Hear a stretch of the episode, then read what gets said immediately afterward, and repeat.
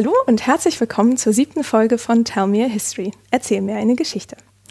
Heute geht es endlich um die viel angesagten Mongolen und wie es weiterging, nachdem sie Bagdad im Jahre 1258 erobert hatten.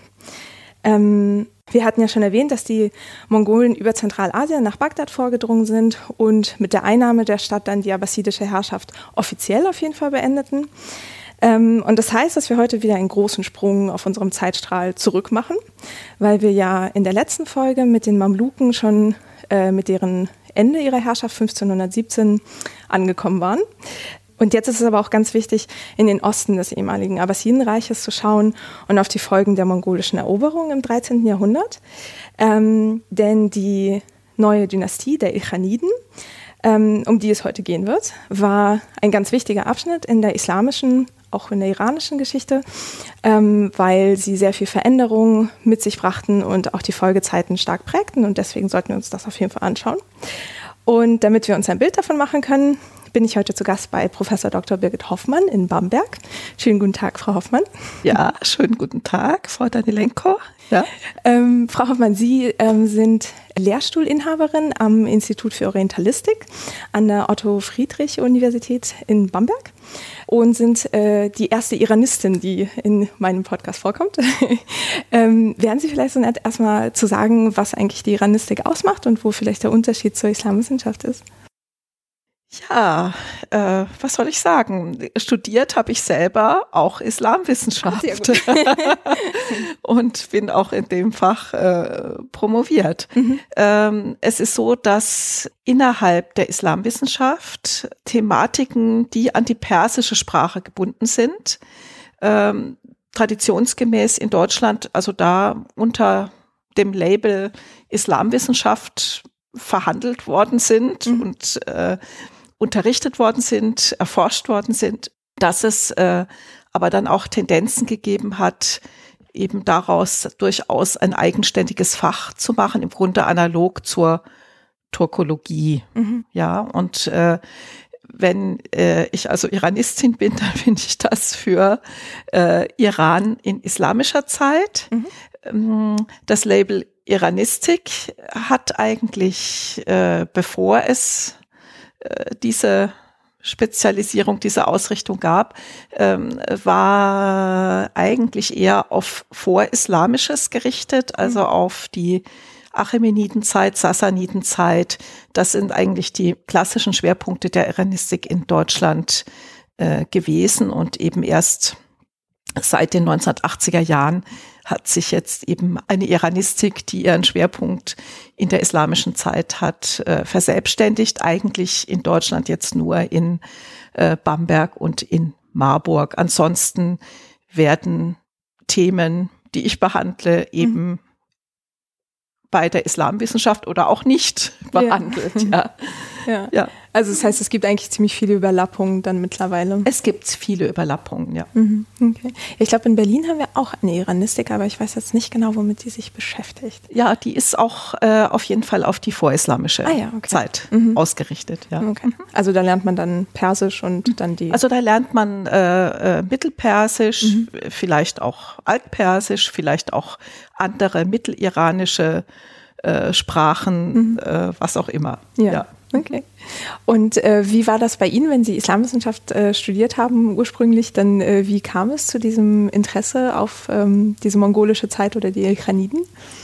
Ja, was soll ich sagen? Das hat, das hat, die Zeit hat mich relativ früh äh, begonnen, stark zu interessieren. Ich bin eigentlich äh, eingestiegen eher äh, in, in Rezenteres. Also ich habe mich mit dem 18. Jahrhundert äh, in Iran befasst in meiner Dissertation und äh, wollte dann danach auch jetzt, sagen wir mal, nochmal mir ein ganz neues Gebiet erschließen. Und die Mongolenzeit hat mich äh, sehr gereizt als eine Zeit, in der äh, sehr unterschiedliche kulturelle äh, Sphären aufeinanderstoßen, was sich ja zum Teil in äh, ja durch ein gewaltsamer Aufeinanderprall war, aber der auch viele Wirkungen hervorgebracht hat, äh, die ja für, für lange Zeit prägend geblieben sind und auch ähm,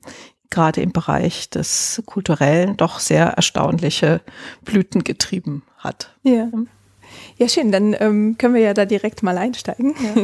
ähm, okay, also wir wissen mittlerweile, dass die Mongolen aus äh, der heutigen Mongolei wahrscheinlich kommen, aus dem Gebiet, oder war das ja. damals? Mhm. Mhm. Und ähm, wie kam das dazu, dass die auf einmal nach ähm, Zentralasien oder auch bis äh, nach den heutigen Irak vorgedrungen, also Eroberungen gemacht haben? Ja, also da muss man sich jetzt klar machen, dass die Mongolen ja nicht aus einem völligen Nichts gekommen sind, sondern dass in diesen Gegenden zwischen äh, China und dem äußersten Osten der islamischen Welt, da erstrecken sich äh, sehr weitläufige Steppengebiete. Und das ist, diese Gebiete waren schon seit Jahrhunderten äh, der Schauplatz von Auseinandersetzungen zwischen allen möglichen tribal, also stammesmäßig organisierten Gruppen unterschiedlichster Ethnizität, Türken und ähm, Proto-Mongolen, Mongolen, die waren da eben mit dabei. Unter diesen Gruppen, die waren normalerweise von der Lebensweise her Reiternomaden, das heißt, die haben von äh, Viehzucht gelebt, waren, äh, sind also als Nomaden umhergezogen mhm. von Weidegebiet zu Weidegebiet äh, und haben dann von Zeit zu Zeit sich in Allianzen zusammengeschlossen und, wenn man so will, semi-staatliche Strukturen äh, gegründet, mehr oder weniger erfolgreich. Sie haben sich zum Teil im Norden Chinas äh, etabliert. Also da ist unglaublich viel los gewesen mhm, einfach. Ja. Und aus einer solchen Konstellation heraus sind die Mongolen gekommen und dass sie eine solche Dynamik entwickelt haben, das hatte eben mit Genghis Khan zu tun, dem charismatischen Gründer des mongolischen Imperiums, ähm, der es eben geschafft hat, eine zu seiner Zeit ja zunächst einmal unbesiegbare Armee mhm. zu schaffen und die eben in alle Richtungen hin erfolgreich und schlagkräftig war. Und der ursprüngliche äh, Eroberungsdrang ging gar nicht so unbedingt nach Westen, sondern eigentlich erstmal in Richtung der benachbarten Völker und gegen China. Mhm. Und es war dann einfach eine Fehde mit einem muslimischen äh, Herrscher, der sich sehr ungeschickt im diplomatischen Verkehr mit den Mongolen gezeigt hat, äh, dass man sozusagen voller mit einem gewissen Ärger nach Westen geschaut hat und beschlossen hat, äh, das zu ahnden. Mhm. Ja, das war also der sogenannte Choresim-Schah. Ich weiß nicht, ob Sie den hatten wir noch nicht, war noch nicht da. Das war in Wirklichkeit, wenn man so will, eine Dynastie, die äh, eng verbunden ist im Grunde mit dem Herrscherhaus der Seldschuken. Mhm. Der Stammvater dieser dynastischen Linie, das war eigentlich ein hoher Militär bei den Seldschuken gewesen und der hat dann eben äh, Choresm sozusagen als seine Provinz bekommen, hat sich da dann verselbstständigt. Mhm. Und ähm, einem dieser Horasim-Schahs war es dann eben gelungen, äh, sehr weiträumige Eroberungen auch in Iran zu machen. Das Ganze war sehr kurzlebig. Mhm. Ja, das war also an der Wende vom äh, 12. zum 13. Jahrhundert und er hat es eben tatsächlich hingenommen, dass einer seiner Statthalter eine Gesandtschaft Genghis Khans äh, hat ermorden lassen Oi, und okay. dann auch noch einen Botschafter umgebracht und hm, das hat ja. sozusagen dann einen Rachefeldzug nach sich gezogen und äh, das führte dann eben zu diesem ersten blitzartigen Auftauchen hm. der Mongolen im vorderen Orient. Das ist also noch deutlich vor den Ilkhanen, das ist ja. in den 1220er Jahren, ah, ja, okay. mhm. äh, als die also mit einer ungeheuren ja, militärischen Stärke äh, zahlenmäßig, aber auch in der Wucht mhm. äh, des Angriffs eben Transoxanien, also mhm. das wäre das heutige Usbekistan, ja. ja, und vor allen Dingen den Osten Irans äh, überrollt haben, aber zum Teil auch weiter äh, vorgeprescht sind. Und es sind diese, ist dieser erste Angriff, der dann sehr nachhaltig das überaus schlechte Image der Mongolen begründet hat, eben als grausame, blutrünstige Horden, mhm. die hier in die zivilisierte Welt äh, vordringen und alles platt machen. Ja. Die zivilisierte Welt, die ihre Diplomaten umbringt, ja. aber okay. Ja, und das Ganze endete ja dann ja mit einem mehr oder weniger Rückzug der Mongolen, die dann eigentlich nur noch eine kleine, äh, kleinere Garnisonen im Osten Irans zurückgelassen haben, die mhm. Noch Tribut eingenommen haben und so weiter. Aber da war dann erstmal keine größeren Aktionen mhm. mehr. Und es ist dann erst mit Hülegü, also um den geht's ja dann hier, den yeah. Begründer des Ilkhanats, äh, in den 1250er Jahren, dass sie eigentlich wieder auftauchen. Und das war nun eine völlig andere Sache. Also nicht, dass das völlig gewaltfrei zugegangen wäre, aber man sieht schon an dem Umstand, dass er äh, ja 1251 den Auftrag bekommen hat, gegen Westen zu ziehen, 1253 dann schließlich aufgebrochen ist, also schon zwei Jahre nachdem er den Auftrag erhalten hatte und dann nochmal drei Jahre brauchte, bis er den Oxus überschritten hat, mhm. ja, also den Amudaya, dass das nur also nicht äh, zu verwechseln ist mit so einer äh, schnellen Strafaktion oder irgend so etwas, sondern dass das ein viel langsameres und allerdings auch viel ja, wie soll ich sagen, langfristiger geplantes und irgendwie nachhaltigeres Unterfangen war. Ja. Das heißt, der ist auch mit großem Gefolge und Tross und so weiter, mit vielen Tieren. Die Mongolen waren ja weiterhin Nomaden und waren beritten. Man weiß, jeder Reiter hatte nicht nur ein Pferd, sondern drei, vier, fünf. Oh. Ja.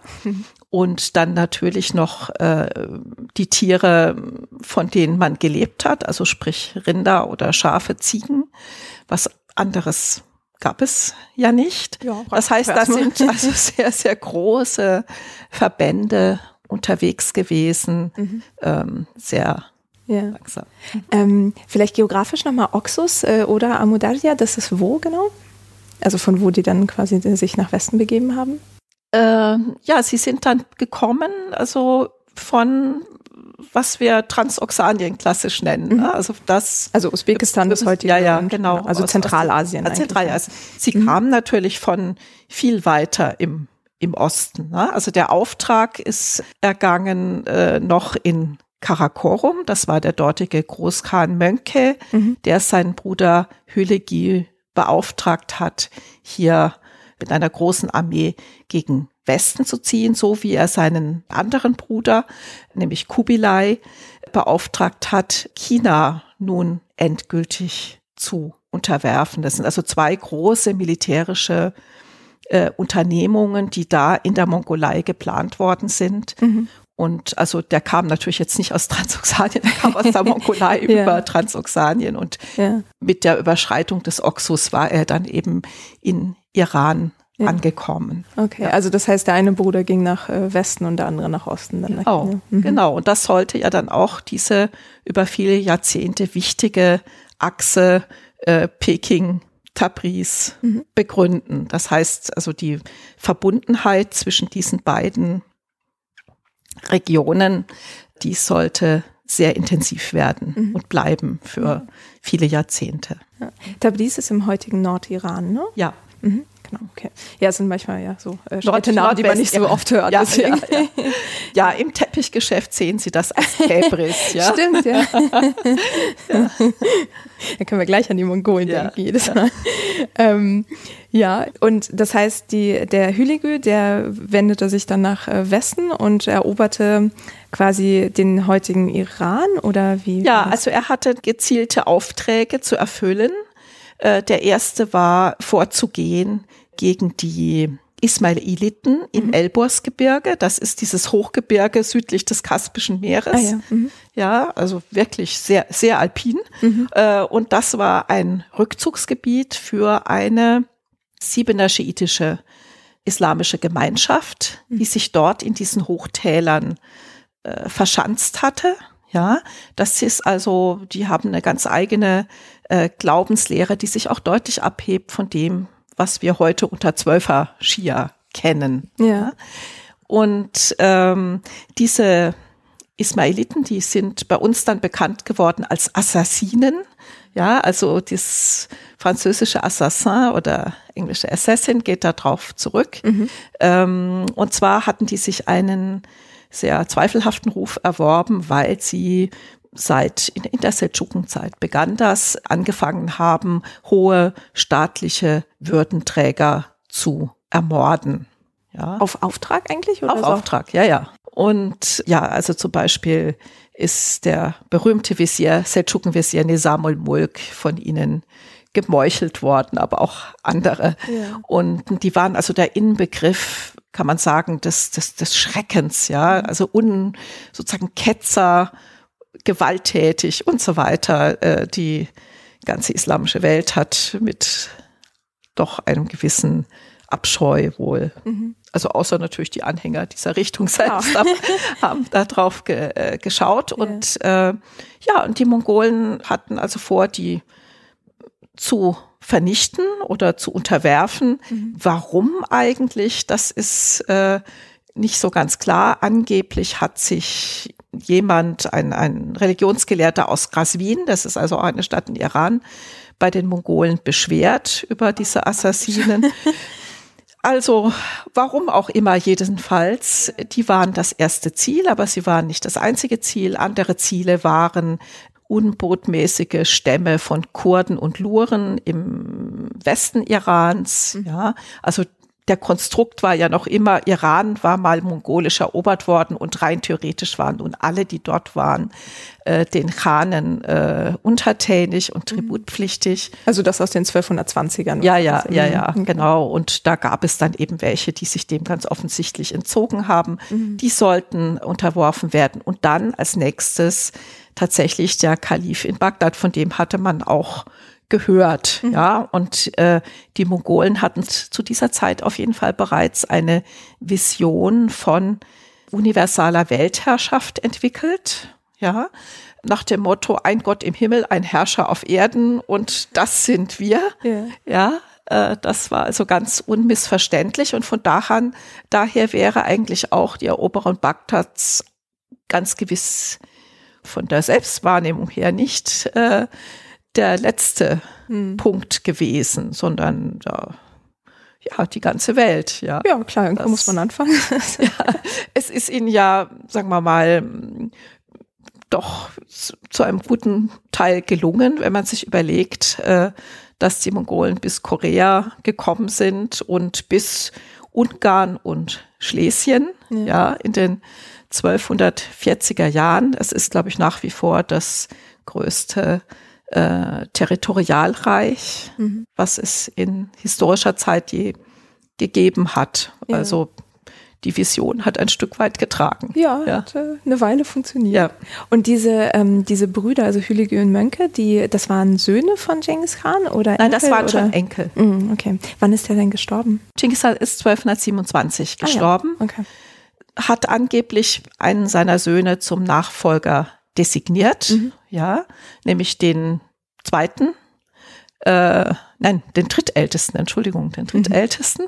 Und ja, Okay, und von da äh, ging dann weiter. äh, von, ja, das, wir werden sehen, das spielt alles, das ist alles sehr heikel Mhm. bei diesen ganzen Steppenvölkern, wenn man sich das anschaut, also wie die sich formieren und woran sie dann zugrunde gehen, da kann man schon immer ziemlich sicher sein, dass ein Grund für ihren Untergang oder letztendlich dann wieder den Zerfall eines einer gerade erst aufgebauten staatlichen Entität äh, eigentlich immer ist, dass es Streit um die legitime Nachfolge gibt, weil bei den Steppenvölkern so etwas wie eine äh, ein Erstgeborenenrecht zum Beispiel so nicht gibt. Ja, also der älteste Sohn wird's oder so etwas und das ist klar. Ja. So etwas gibt es nicht, sondern die Vorstellung ist eigentlich immer, dass die Herrschaft, ähm, also die ist sehr, sehr stark auf den Obersten, also ein Khan, ja, das wäre so ein Das ist ein Wort. Titel dann? das ist ein Titel, ja, der viele Bedeutungswandlungen mitgemacht hat. Ursprünglich ein äh, türkisches Wort, aber was dann auch die Mongolen angenommen haben. Und dann gibt es daneben noch den Chakan, ja, das ist dann sozusagen noch noch eines äh, höher, ah, ja. und ähm, ja, also die, sagen wir mal, die, die Loyalität, die ist sehr stark fixiert auf einen solchen Führer. Aber bei dessen Tod gibt es erstmal dann sehr, sehr viele Leute, die sich berufen fühlen, seine Nachfolge anzutreten. Also alle seine Söhne, aber dann eben auch Brüder, Onkel und Vettern, was weiß ich. Also das ist dann oft eine ganze Riege von Leuten und äh, da wird dann eben äh, teils blutig, teils unblutig ein Ergebnis gefunden. Mhm. Also sprich Heiratsallianzen, materielle Entschädigungen oder eben auch Mord. Mhm. Ja. Und dann äh, wird das einer. Ja, und diese Enkel Genghis Khans von seinem jüngsten Sohn Ptolemy können wir sehen, dass sie eben hier die Oberhand gewinnen. Kubilai wird ja dann später der äh, Kaiser von China, mhm, ja, also ja. der zu dem Marco Polo gereist ist und der ist ein ausgesprochen langlebiger Herrscher gewesen, war also viele Jahrzehnte äh, im Amt, ganz im Gegensatz zu seinen anderen Verwandten. Ja. Und ja, also die drei haben schon äh, Mönke, Hülige und Kubilai. Die waren nicht die einzigen, ne? Die waren okay. also mehrere Brüder noch und äh, keineswegs immer untereinander einig, aber damit wurde eine politische Großkonstellation konzipiert. Mhm. Und ähm, das heißt dann Hüligus Reich, also das Ilkhanat, das war dann wie, wie erstreckte sich das ungefähr? Also das heutige Iran und noch darüber hinaus? Oder? Ja, ja, das war eigentlich, äh, wenn man es ganz grob sagen will, äh, Iran, Irak mhm. und äh, der größere Teil Anatoliens mhm. ja, hat er dazu gehört. Es gibt um die Etablierung äh, dieses Ilkhan-Reiches, äh, gibt es Rätsel, die nicht ganz äh, gelöst sind, vielleicht auch gar nicht lösbar sind, weil man nämlich gar nicht weiß, ob das eigentlich so geplant war, äh, dass er dass Hülle dahin geht und nicht wieder zurückkehrt. Ja, hm. er hatte ja eigentlich einen klaren Auftrag. Also hm. beseitige die oder mache sie untertänig und komme mit Beute zurück, ja. Hm, okay. Und dann sehen wir weiter. Dann ist aber Mönke mittlerweile verstorben gewesen. Und es sieht eigentlich ganz danach aus, dass Hülegü die Gunst der Stunde genutzt hat und beschlossen hat, ich bleibe hier. Mhm. Ja. ja. ja, das gehört zu den Dingen, äh, wo man allerlei spekulieren kann. Die Quellen erzählen, die sind natürlich sehr voreingenommen, ja, haben vertreten bestimmte Standpunkte.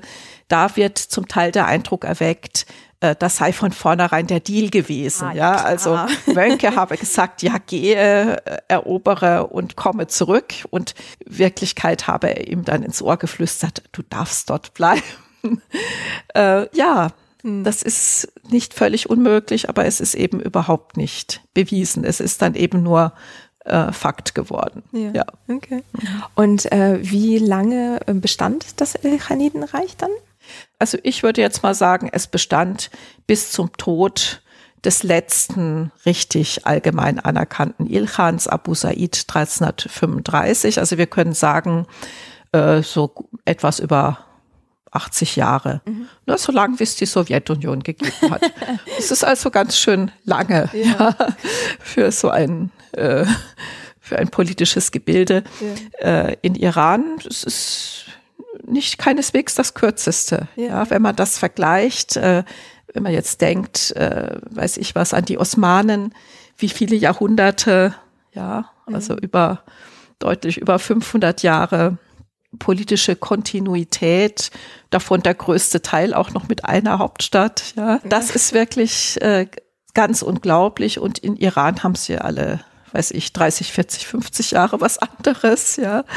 Äh, den Höhepunkt der Stabilität im 17. Jahrhundert, 16. und 17. Jahrhundert mit den Safaviden, wo sie mal 220 Jahre haben, ja, aber ansonsten ist das alles viel kürzer getaktet und äh, die Ilkhanes sind da nicht die, die instabilsten ja. in dieser Ach, auf diesem Zeitstand.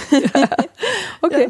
Ja. Äh, okay, also das heißt, wir wissen jetzt ungefähr, wo das war ja. und äh, wie lange die dann an der ja. Macht waren. Und ähm, wie, wie war denn das? Also wie kann man sich das vorstellen? So, da kommt so äh, ein Mongole mit seiner ganzen ähm, Entourage, also mit sehr vielen Pferden und Kämpfern und nimmt dann dieses ähm, Gebiet ein. Und äh, das war, wie Sie ja sagten, wahrscheinlich nicht ausschließlich friedlich. Ähm, wie, was passierte dann danach? Also äh, hat er dann auch irgendwie eine neue Hauptstadt für sich äh, gegründet oder war das gar nicht so ein Anliegen irgendwie, dass das so, weiß nicht, ein zentrales Reich dann irgendwie sozusagen wurde? Ja, also man muss sich da verschiedene Sachen klar machen. Als Hülegü aufgebrochen ist, äh, gab es ja noch das gesamtmongolische mhm. Imperium. Na, eben dieses Riesenreich, was von China bis an die Grenzen Europas äh, reichte. Nach dem Tod Mönkes äh, war es damit vorbei, weil man sich nicht mehr einigen konnte auf einen Nachfolger im Amt des Großkhans. Ja. ja. also da haben sich die verschiedenen Abstammungslinien ja, der vier Söhne Genghis Khans von seiner Hauptfrau, ne, die haben sich untereinander da so sehr zerstritten, dass sie sich nicht mehr einigen konnten. Mhm. Und äh, Kubilai hat sich alleine, Kubilai in China, ja, hat sich alleine zum Großkhan erklärt und ist dabei nur von Hülegü anerkannt worden. Und er hat umgekehrt Hülegü anerkannt und die Ilkhaner haben noch bis ans Ende äh, des 13. Jahrhunderts zum Beispiel ihre Einsetzungsschreiben ja, und ihr Staatssiegel immer aus Peking bekommen. Ah. Ja, die haben sich also sozusagen nominell diesem Großkhan untergeordnet. Mhm. Ja, das hatte keine weiteren Konsequenzen, aber man hat sich sozusagen gegenseitig, wenn man so will, äh, irgendwie Legitimität äh, verliehen. Ja, was, wie hat das jetzt funktioniert? Erstmal muss man sagen, wo haben sich die Mongolen denn tatsächlich äh, festgesetzt? Also wo sind sie, wo haben sie sich denn tatsächlich aufgehalten?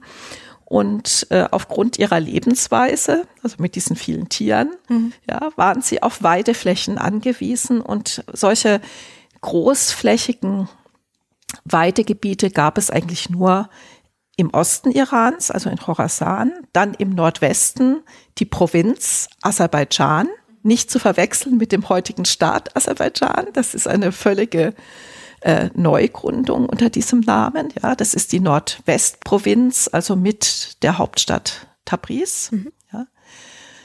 Und ja, zum Teil auch im Ostanatolien. Ja, da sind die, haben die Mongolen sich im Wesentlichen aufgehalten und sind da über die ganze Zeit hinweg eigentlich ja, wie soll man sagen, in einer gewissen Weise Nomaden geblieben, indem sie nämlich immer von den Winterweiden zu den Sommerweiden gezogen sind. Mhm. Also zum Beispiel Sommer in Iran, in, eben in Aserbaidschan, in hochgelegenen Gebieten, weiß ich, 1500 Meter oder mehr, wo man es gut aushalten konnte und im Winter dann zum Beispiel nach Bagdad oder an die Küsten des Kaspischen Meeres, ne, mhm. wo, das, wo das dann erträglicher war. Das heißt, die sind die ganze Zeit itinerant geblieben, immer äh, unterwegs mit ihrem Feldlager, mit dem Ordu. Und dieses Ordu war auch das eigentliche Zentrum der Macht. Das heißt, mhm. da sind alle Entscheidungen gefallen, auch die ganzen persischen Bü Bürokraten, die im Dienst der Mongolen standen, die alle mussten mit diesem Ordu mitziehen. Ah, okay. Ja, das hat dann mal hier Lager aufgeschlagen, blieb da vielleicht ein paar Tage, vielleicht ein paar Wochen. Wenn es hochkam, vielleicht mal zwei Monate, dann mhm. wurden wieder Zelte abgebaut, dann ging es weiter und, und so fort. Mhm. Gleichzeitig hat man aber großes Interesse an Bautätigkeit entwickelt, weil ganz offensichtlich Bautätigkeit etwas ist, was zu einem Herrscher gehört, womit man zeigt, wie bedeutend, wie wichtig, wie reich, wie mächtig man ist. Mhm. Und deshalb äh, gibt es eben auch verschiedentliche Versuche hier, äh, Städte zu erweitern oder sogar neu zu gründen. Mhm. Ja. Und äh, ja, man kann in der Literatur oft lesen, die erste Hauptstadt der Irane sei Maroke gewesen. Ich würde sagen, das stimmt nicht. ähm, Wo war das?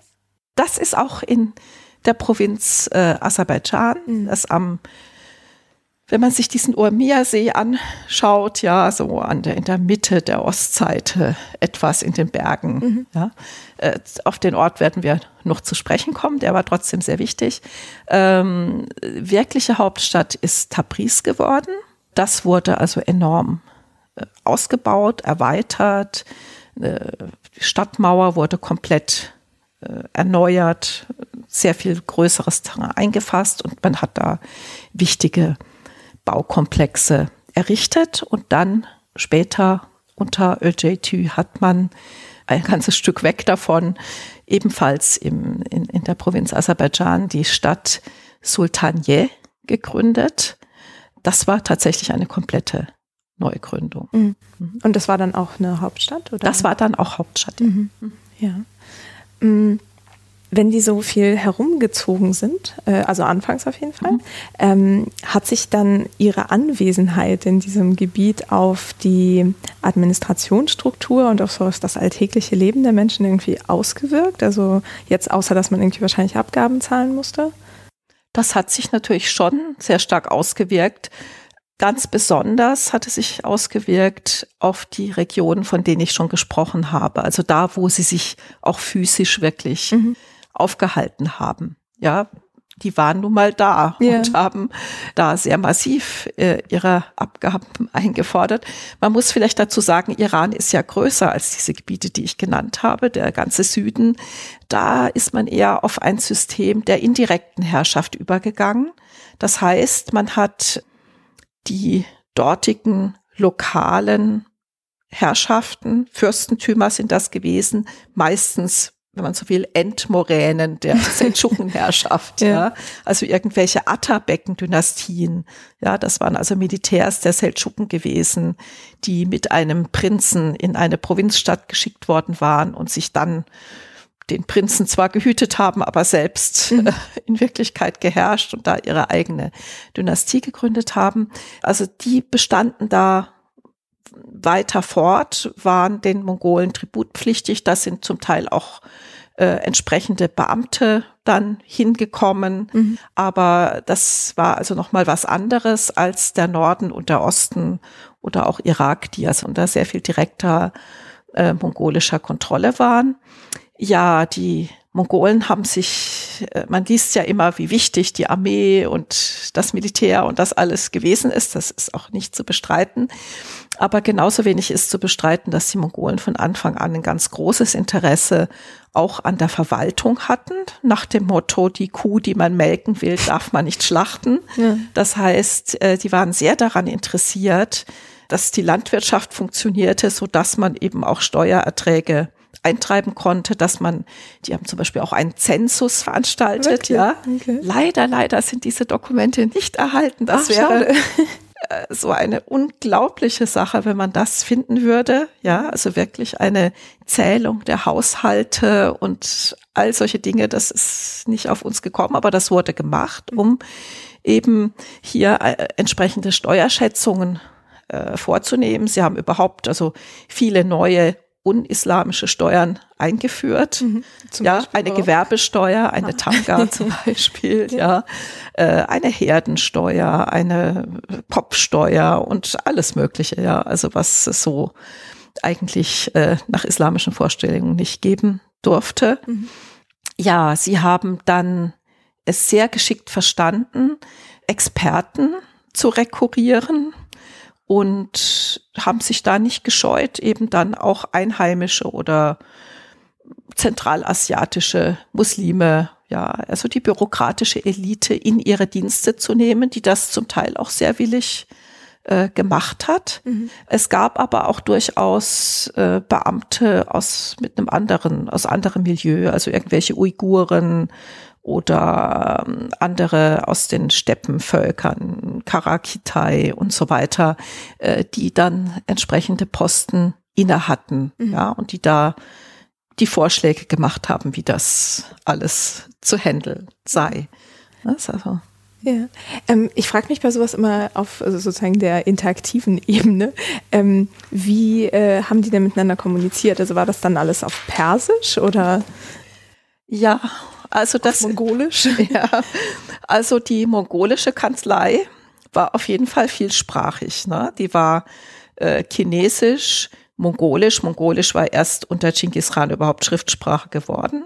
Ja, also Mongolisch, Chinesisch, Uigurisch, Persisch, Arabisch, das war eigentlich alles ganz Ui. selbstverständlich. Ja. Und ähm, wir wissen ja, es ist ja auch eine Zeit, in der dann äh, diplomatische Gesandtschaften auch ausgetauscht wurden zwischen dem, zwischen Europa mhm. und verschiedenen Mongolenherrschern, dass da auch lateinische Korrespondenz angekommen ist und äh, also es gab hier auf jeden Fall Übersetzer, mhm. Mittler. Ja. ja.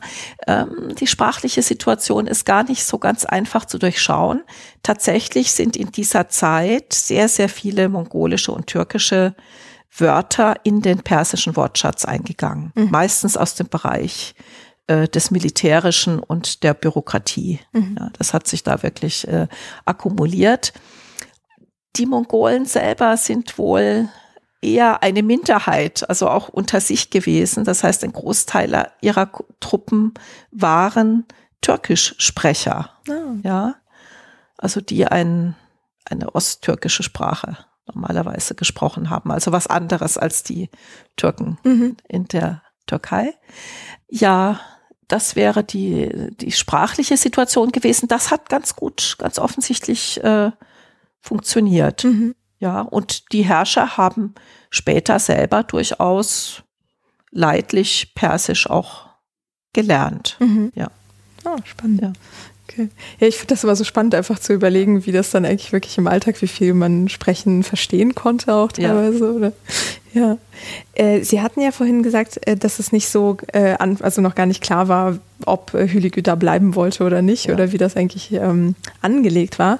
Hatte er dann eigentlich versucht, dann dieses Gebiet, das er dann hatte, noch zu erweitern, also irgendwie halt weiter nach Westen vorzudringen? Also wir hatten in der letzten Folge äh, bei den Mamluken halt ja. gehört, dass es da irgendwie Zusammenstöße gab. Ja, ja, natürlich, das wollte er. Das war sein nächster Plan. Ah, ja. ja.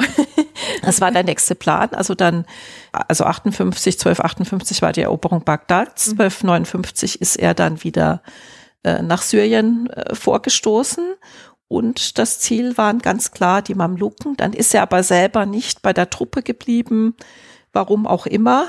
Und dann ist sein Kontingent auf jeden Fall haushoch besiegt worden von den Mamluken.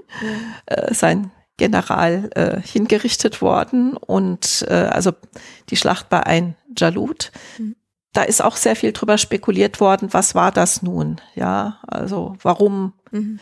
äh, sind sie da gescheitert? Da gibt's alle möglichen Überlegungen, auch die, äh, dass es eben hier diese anderen kulturräumlichen Bedingungen mit zum Scheitern beigetragen haben. Also sprich die Mongolen mit ihren vielen Tieren und Pferden, die jetzt irgendwie in eine Gegend kommen, in denen es eben kaum Weide Gebiete gibt, mhm. wenig Wasser und ähm, dass das nicht zuletzt also auch daran gescheitert sei. Das ist aber, wie soll ich sagen, nicht letztlich geklärt. Aber äh, man muss sagen, an den Mamluken haben sie sich de facto die Zähne ausgebissen.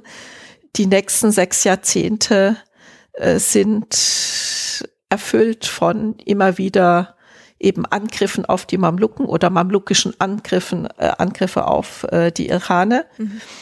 Und erst ganz am Ende, schon ziemlich am Ende der Zeit, in den 1320er Jahren, hat es dann einen Friedensschluss oh, äh, ja gegeben. Das hat sehr lange gedauert, ja. Ja, okay. ja, ja. Und interessant ist ja dann dabei, dass die Vettern in Anführungszeichen der Ilkhane, also die Mongolen in Südrussland, die sogenannte Goldene Horde wurden die dann genannt, die waren ja verfeindet. Ja, da gab es also rivalisierende Ansprüche auf Gebiete und Führungsrollen und so weiter.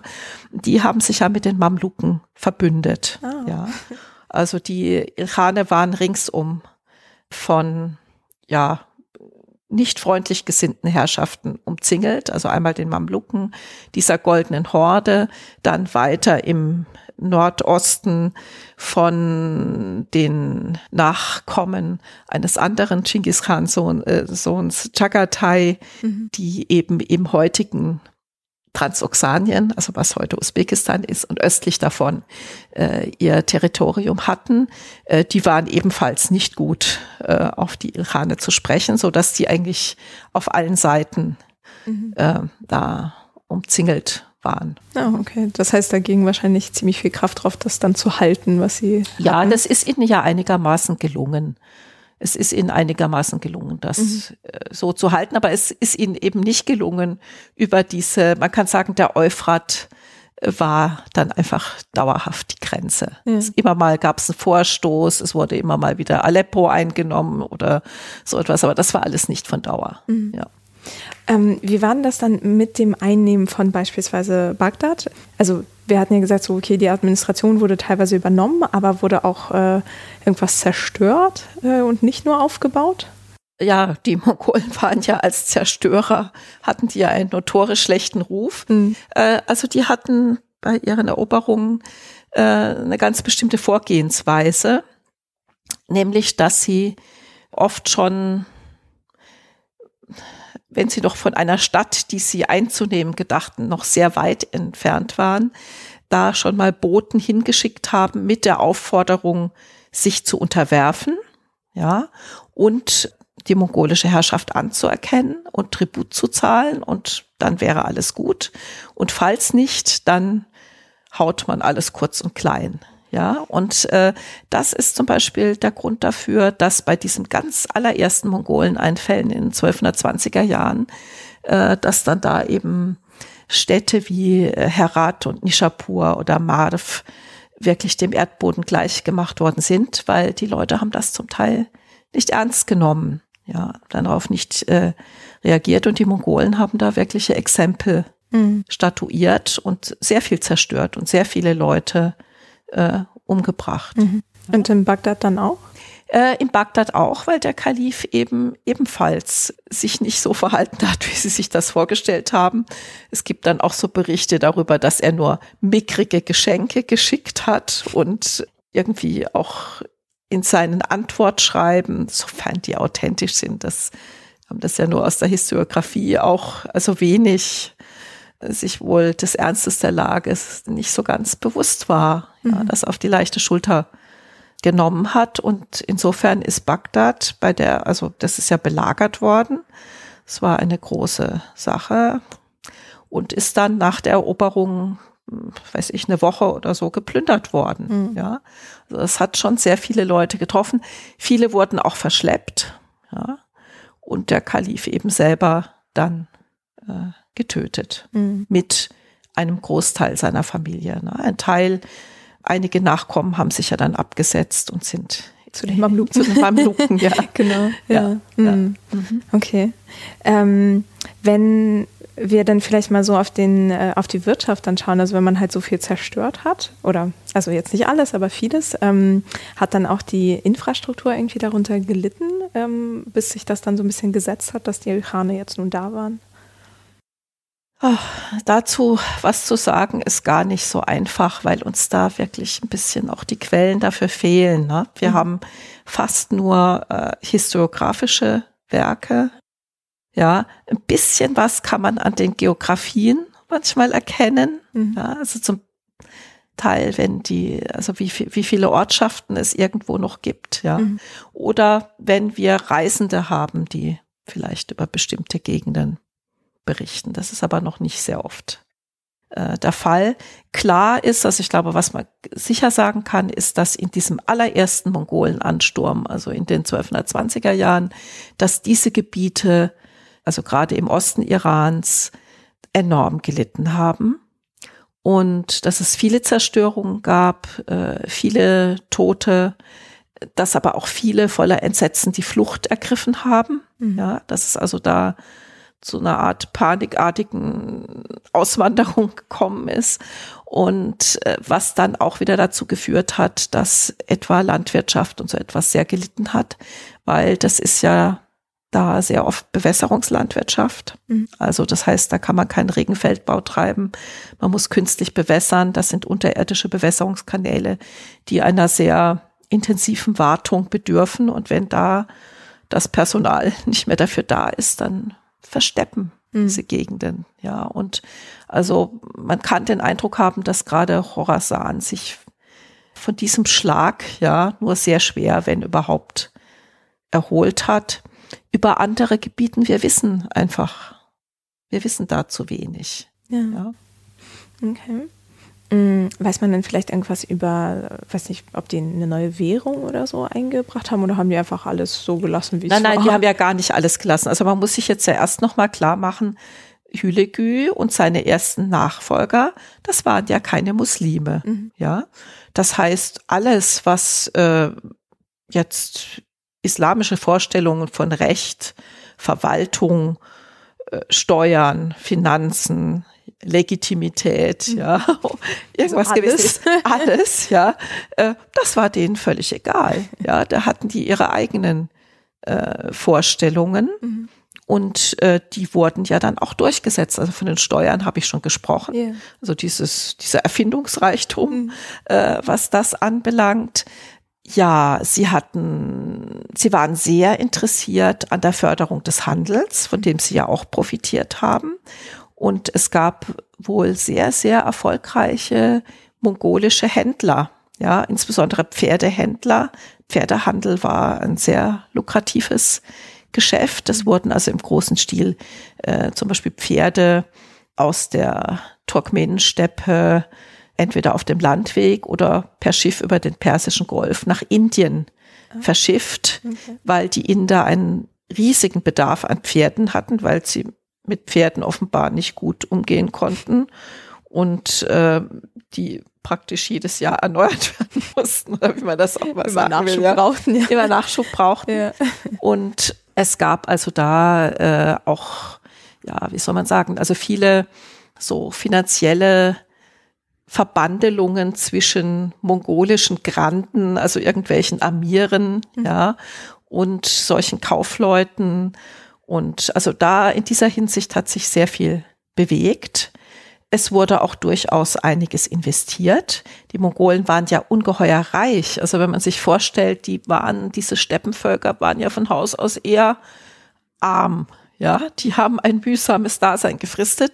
Mit den Eroberungen und dem Beutemachen sind die zum Teil eben äh, enorm reich geworden und äh, konnten sich was leisten. Ja, und äh, dieses sich leisten können, das hat sich dann eben niedergeschlagen, zum Beispiel in solchen Baumaßnahmen, mhm. ja, oder im, ja, im Handel mit Luxusartikeln. Mhm. Also insbesondere Luxustextilien ah sind was, etwas gewesen, auf das die Mongolen total versessen waren und äh, was ja in Iran und in Transoxanien, in sehr hoher Qualität äh, produziert worden ist. Und sie haben dann zum Teil diese Handwerker auch deportiert bis nach China mhm. und also da Manufakturen gebaut und, und so weiter. Also Handel, das ist sicher etwas, was äh, sehr stark floriert hat. Mhm. Ja, für die generelle Aussagen zur Landwirtschaft und so weiter, das ist sehr schwer. Da müsste man wirklich sich die Regionen mal vornehmen, schauen, was man da tatsächlich an belastbaren Aussagen finden kann. Das ist nicht so einfach. Ja. ja. Also es wird immer vermutet, dass es nicht zum Besten stand, weil ja dann unter einem späteren Ilkhan Razan, also der dann auch zum Islam konvertiert ist, der hat ja dann ein großes sogenanntes Reformprogramm mhm. auf die Beine gestellt, ja, und wo Reform ist, muss ja vorher ein Missstand gewesen sein. Aber das ist alles nicht so leicht äh, würde ich mal sagen. Ja. Äh, ist ja, also so. hatten wir ja schon vorher in der islamischen ja. Geschichte auch ja, öfter mal. Ja. Ähm, wenn Sie sagen, äh, vor Rasan waren Sie nicht islamisch, was äh, hatten die denn irgendwie eine Religion, der Sie angehörten, die Mongolen?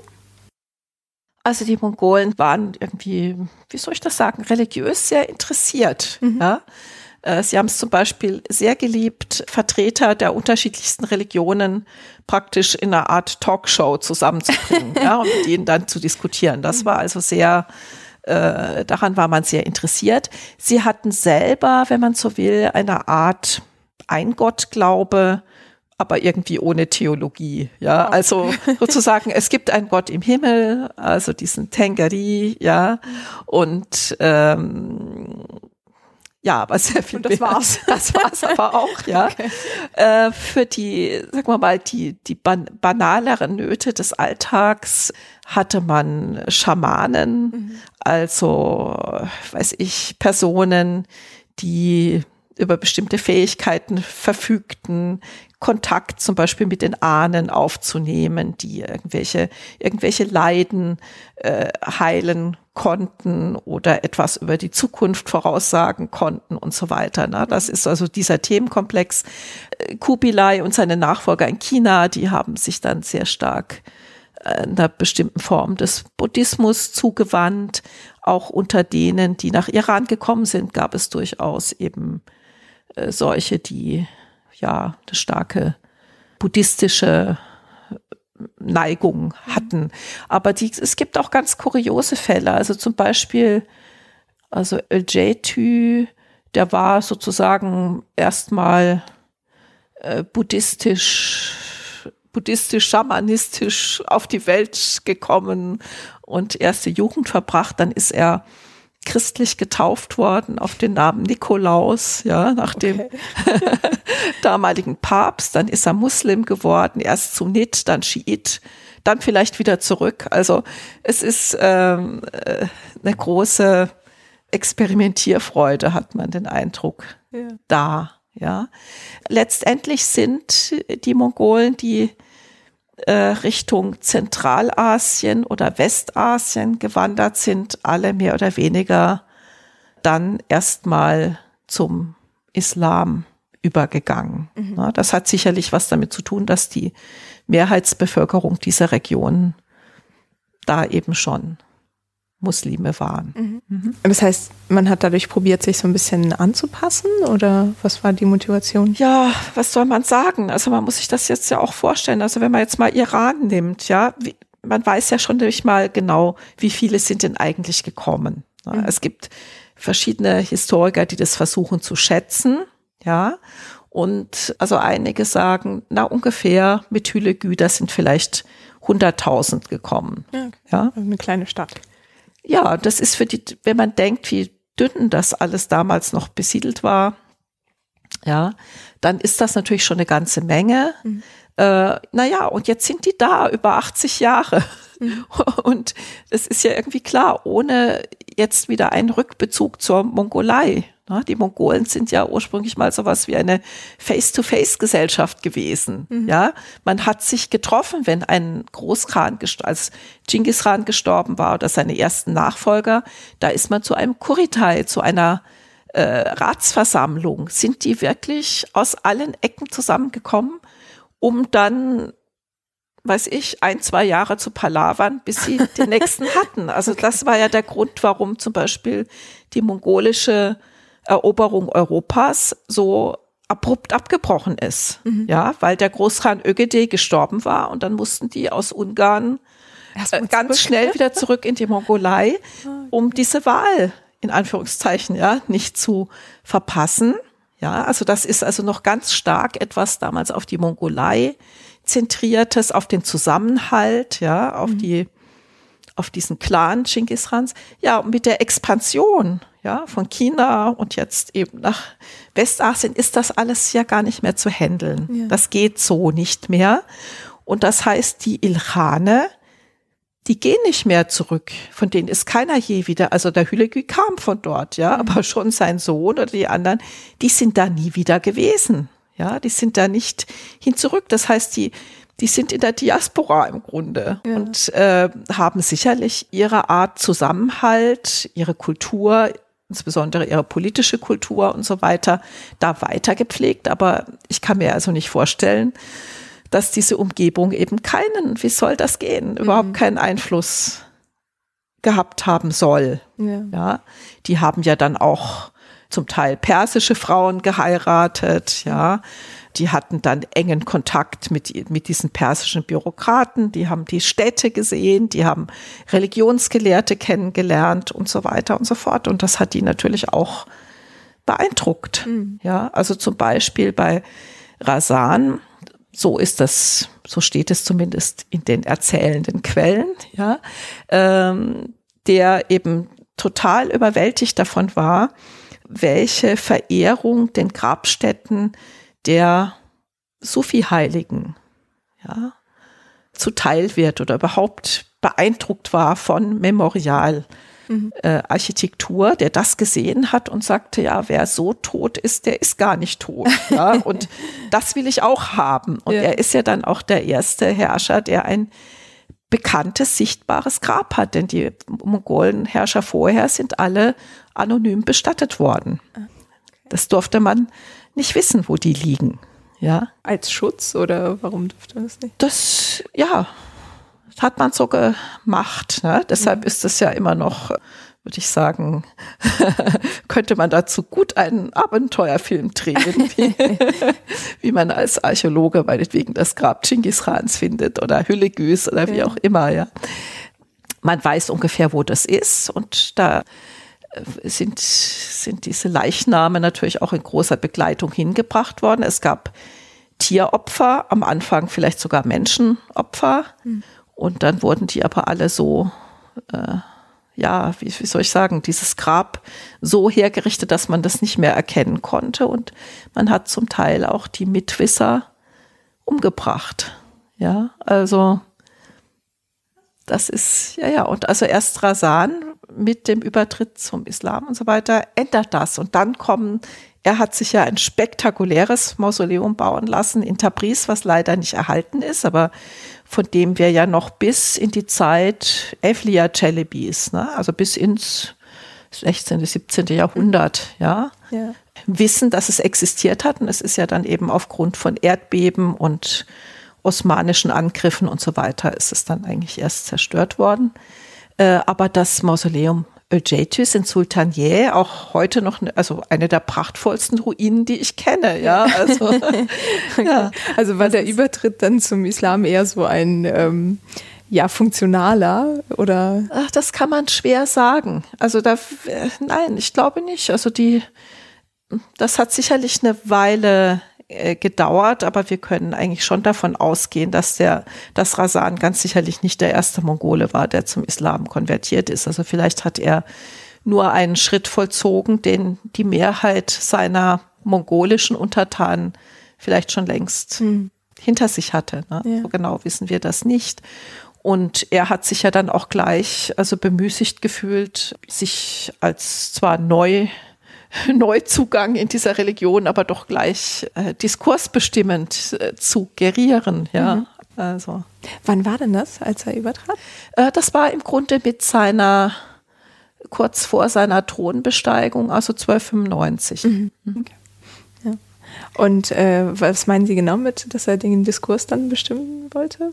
Oder? Naja, also er hat ja dann seinen Wesir Rashiduddin, der selber ja auch ein Konvertit vom Judentum zum Islam war, mhm. der also aus einer Hamadana Ärztefamilie stammte und ähm, dann zum Wesir gemacht worden ist. Den hat er ja beauftragt, erstmal mit der Abfassung eines einer Universalchronik mhm. ja, und einer Geschichte der Mongolen und der Geschichte aller der damals bekannten Völker. Mhm. Ja, auf der, Bescheiden. ja, auf der Basis jeweils der sozusagen Originalzeugnisse dieser Kulturen. Also das war wirklich, würde ich sagen, etwas Bemerkenswertes, aber er hat auch angeordnet das Abfassen theologischer Schriften mhm. und damit eben auch diesen Visier, der ja selber ganz neu war in diesem Glauben, damit äh, beauftragt und der hat das natürlich auch getan, nicht ohne, sagen wir mal, Hohn und Spott und Argwohn und Anfeindung von jetzt, sagen wir mal, muslimischen Rechtsgelehrten, Theologen und so weiter einzuheimsen, die das doch mit einem gewissen Befremden gesehen haben. Ja.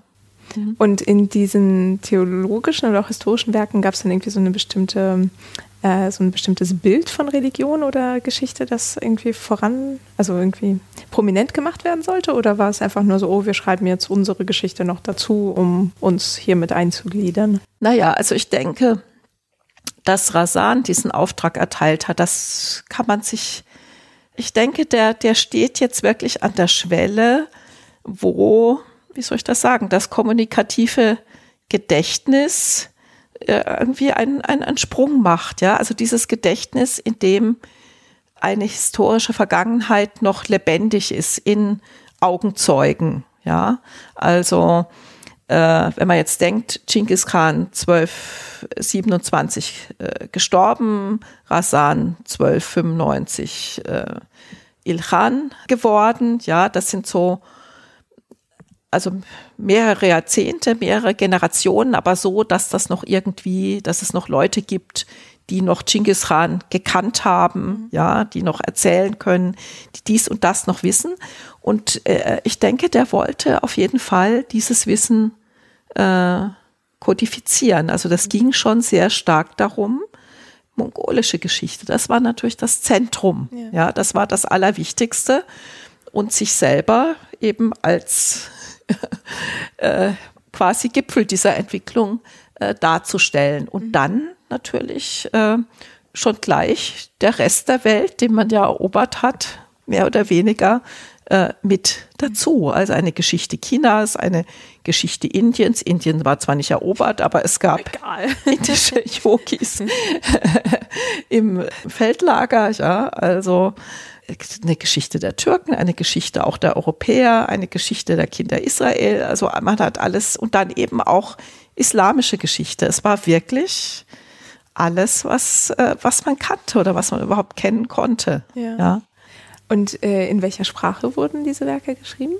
Äh, die wurden auf Persisch geschrieben, ah, ja, okay. mit einer arabischen Übersetzung. Aber das Original war Persisch, wie eben ja, wie soll man sagen, das Persische als Sprache hat unter den Mongolen einen enormen Aufschwung genommen. Als Sprache der Verwaltung, als Sprache der Geschichtsschreibung mhm. und als äh, Lingua Franca, als Kontaktsprache. Ja.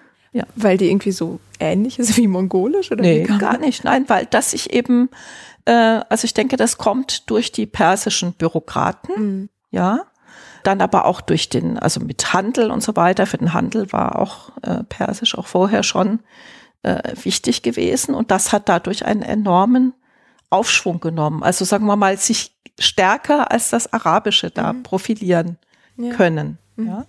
Also das ist sicherlich ein Langzeiteffekt äh, dieser äh, Mongolenherrschaft in Iran, dass das Persische da endgültig Oberwasser gewonnen hat in eigentlich allen äh, öffentlichen Bereichen. Und ich meine, die, weiß nicht jetzt, also von den Mongolen, da wird es wenige geben, die dann tatsächlich noch Arabisch gelernt mhm, haben. Ja. Also vielleicht natürlich, wenn sie Muslime waren, Gebete und Koran und so weiter. Aber was sie dann eben sehr viel eher gelernt haben, war Persisch. Mhm.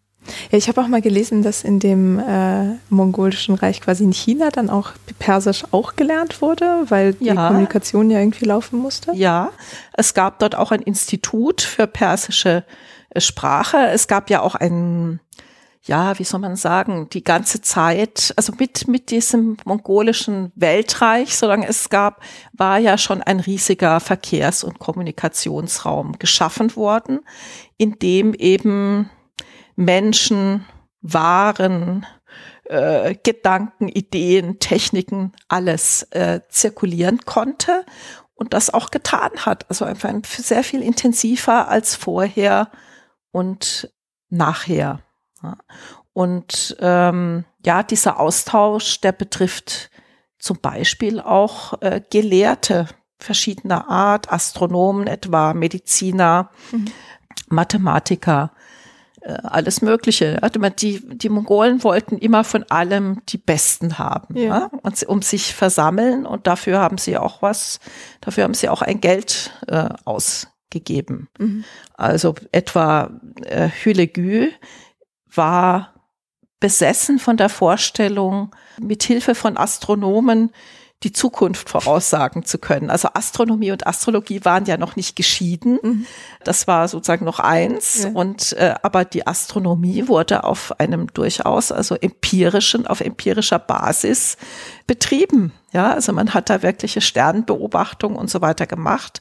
Und ähm, ja, und Hülegü zum Beispiel hat sich dafür unglaublich interessiert. Ja, das könnte man denken, das ist ein genuin wissenschaftliches Interesse, aber eigentlich ging es ihm darum, neben dem Schamanen jetzt noch eine andere Prognosetechnik zu haben. Ja. Aber er hat sich dann eben dazu überreden lassen oder war sofort bereit, in Baroguet, die Stadt habe ich schon mal erwähnt, das war eben eine solche Station vom Winterlager ins Sommerlager. Ja, da gab es auch eine Stadt mhm. und aber neben der Stadt äh, hat er dann ein Observatorium errichten lassen, das für die damalige Zeit etwas war, was es äh, so noch nicht gegeben hatte. Das, also ich bin keine Wissenschaftshistorikerin, aber ich habe schon Gelegenheit gehabt, mit entsprechend kundigen Kollegen zu sprechen. Das ist wirklich top gewesen. Ja, ja das war das Beste, was man haben konnte. Und äh, dorthin sind auch wirklich aus allen Ecken der Welt die Leute hingeströmt, um in der dortigen Bibliothek und Beobachtungsstation äh, mitzuwirken. Das ist also ein wirkliches wichtiges äh, Zentrum gewesen, ja, der, der Gelehrsamkeit, in dem allerdings nicht nur äh, Astronomie, sondern auch andere Dinge äh, behandelt worden sind, was wohl eine äh, berühmte Bibliothek auch hatte mhm. und was auch ja Leute aus dem byzantinischen Kulturraum, aus äh, arabischem Bereich, aber auch Chinesen, Zentralasiaten und so weiter angezogen hat. Mhm. Ja, also dass sich da eine wirkliche sehr internationale Gesellschaft versammelt hat, immerhin für einige Jahrzehnte. Mhm ja, und da ihre Forschung betrieben hat. Also man kann die Ruinen dieses äh, Observatoriums heute noch sehen, die Fundamente leider nur noch. Aber es ist darüber viel geschrieben worden. Es gibt auch Miniaturdarstellungen. Und äh, später, also auch Rasan hat diese Begeisterung äh, geerbt, wenn man so will. Er hat sich also bei seinem, bei seiner Grabstätte, die ja auch ein Komplex von gelehrten Einrichtungen war, hat sich auch dort ein Observatorium bauen lassen.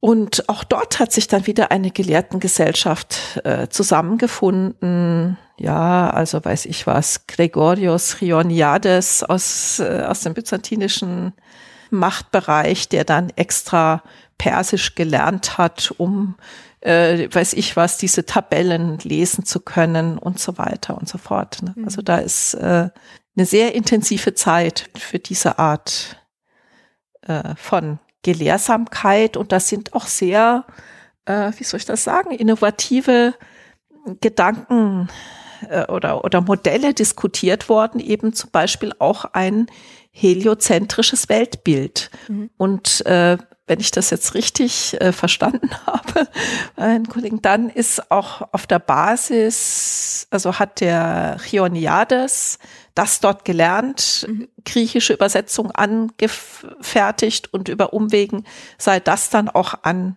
äh, Johannes Kepler gekommen. Ah. Ja, also es ist schon, es sind schon ganz, die Mongolen. ja, ganz verschlungene äh, Wege mhm. und äh, ja, das ist also so ein Beispiel, aber man hat auch Werke der chinesischen Medizin übersetzt, ja. Mhm.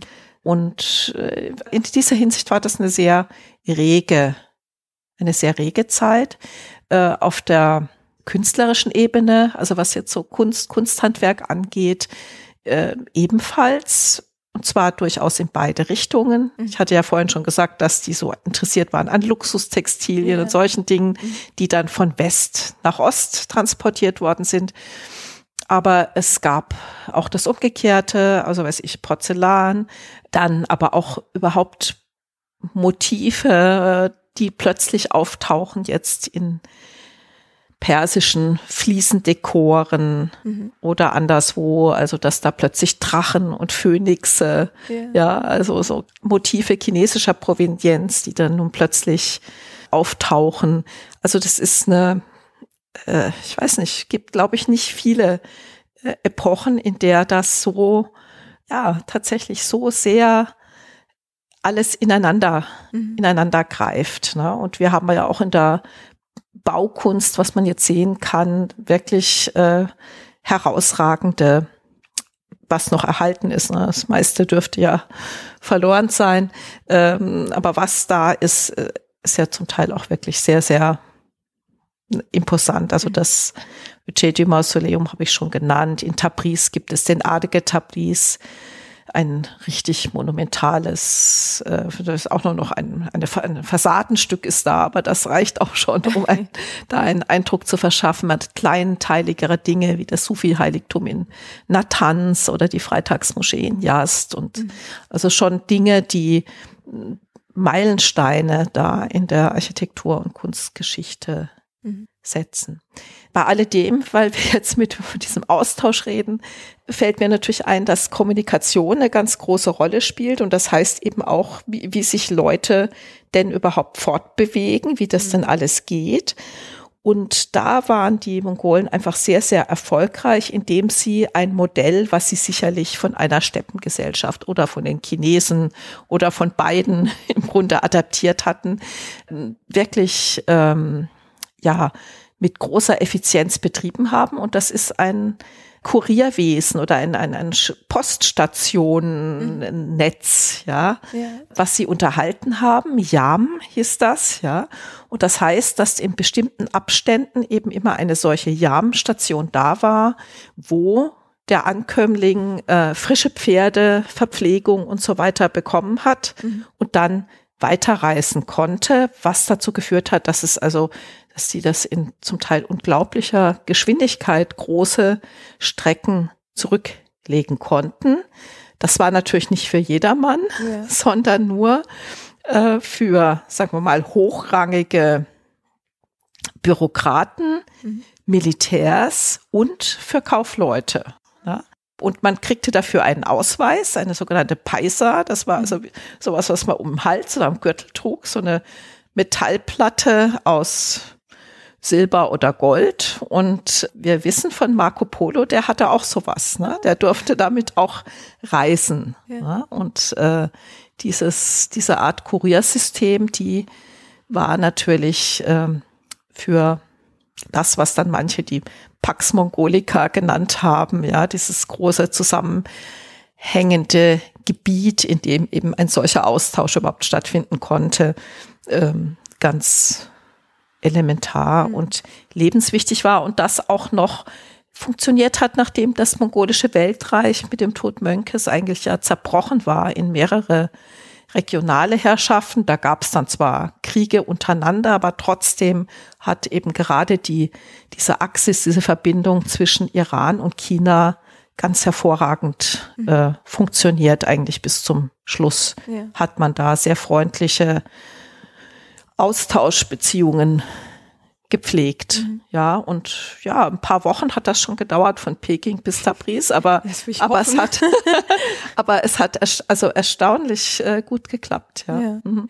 Ähm, weiß man, ob man diese Platten, die man bekommen hat, also quasi galten die dann für alle Poststationen, die auf dem Weg waren, oder hat man zwischendurch dann so neue Updates bekommen irgendwie? Ich glaube, das galt dann schon überall, aber es gab wohl verschiedene Klassen. Ne? Also Holzklasse. ja, also irgendwie, äh, weiß ich was, bisschen Business Class. First Class und so weiter. Ja. Ja. ja. Konnte man da auch übernachten oder war das wirklich nur so zum Auffrischen und weiter? Ich denke, man konnte da auch, äh, man konnte da auch übernachten. Mhm. Ja. ja. krass. Ja, aber ich glaube, das hatten wir in der Folge zu den Abbasiden auch erwähnt, dass es diese Poststation gab, die ja eher für Waren dann gedacht ja. war und äh, das war dann jetzt eher ja. so für Personenverkehr ausgebaut oder beides? Personen, Waren, alles mhm. Mögliche. Mhm. Ne? Mhm. Also das sicher hat es natürlich solche, diese Idee überhaupt von Poststationen äh, auch schon früher gegeben. Mhm. Äh, in der Mongolenzeit scheint es eben einfach mal besonders gut funktioniert zu haben. Ja. Ne? Sehr effizient betrieben worden zu sein. Mhm. Das also, weil wir haben ja auch Berichte dann anderer europäischer Reisender. Es ist ja auch so eine, also die frühere Zeit, ja, die erste Hälfte des 13. Jahrhunderts, wo ja dann Gesandte des Papstes oder europäischer Fürsten ausgeschickt werden in die Mongolei, weil man sich ja Hoffnung macht auf die Mongolen. Es gibt so Legenden, das sei, äh, das sei der Priester Johannes und man könnte sich jetzt mit denen verbünden. Wie kommt das denn? Ja, äh, man könnte sich mit denen äh, verbünden und Jerusalem wieder befreien und so weiter. Klar. Also muslimischer Hand und solche Dinge. Okay. Und äh, von denen haben wir ja sehr, sehr, also sehr bemerkenswert gute, geradezu ethnografische äh, Schilderungen, ja, und da spielen auch diese Sachen mit, wie man reitet, wie man vorankommt, äh, was man da für Pferde hat und wo man die wechselt. Und da, da erfährt man eine ganze Menge dazu. Ja. Toll. Also so, dass wir das schon von mehreren Seiten aus beleuchten können. Ja. Ähm, und wenn wir mal auf diesen Punkt nochmal mit der Gelehrsamkeit schauen, weil wenn die so ein Interesse an, ähm, ja, auf jeden Fall Astronomie und Logie hatten, gab es dann irgendwie noch andere Bereiche, die in Mongolenzeit gefördert wurden? Also Geschichte hatten Sie ja schon auch Ja. angesprochen, aber ich weiß nicht, irgendwie irgendeine bestimmte Form von Literatur oder so? Ja, also bei der Literatur generell würde ich sagen, das war zum Teil eher nicht so ihr Ding. Aber Okay. es, es gibt doch eine, eine ganz bemerkenswerte Ausnahme, nämlich, dass die Mongolen sich sehr für das Shahnameh interessiert haben. Nun weiß ich nicht, ob das Shahnameh hier schon mal Einmal kurz bei der Ja. Mamluken-Folge, genau, Ja, ja. da hatten wir Ja. aber auch nur gesagt, dass es ein äh, persisches Heldenepos aus dem Ja. 11. Jahrhundert ist. Mehr Ganz genau, von Ferdowsi und das sozusagen die Geschichte Irans erzählt bis zur islamischen Eroberung, ja, und dass das eig- eigentlich im ersten Teil eine mythische Geschichte ist, also praktisch von von den Anfängen der Menschheit und der erste Mensch war natürlich ein, ein iranischer König. Ja. Sicher. Und äh, das endet, oder äh, dieser mythische Teil endet dann in dem Moment, wo die Sassaniden, ja, mit den Sassaniden eine historisch fassbare Dynastie an die Macht kommt. Die sind dann also auch noch dran. Und dann die islamische Eroberung und dann ist das Shahnameh aus. Ja. Und es ist eben sagen, ein Blick zurück in eine damals ja schon längst vergangene Vergangenheit. Ja.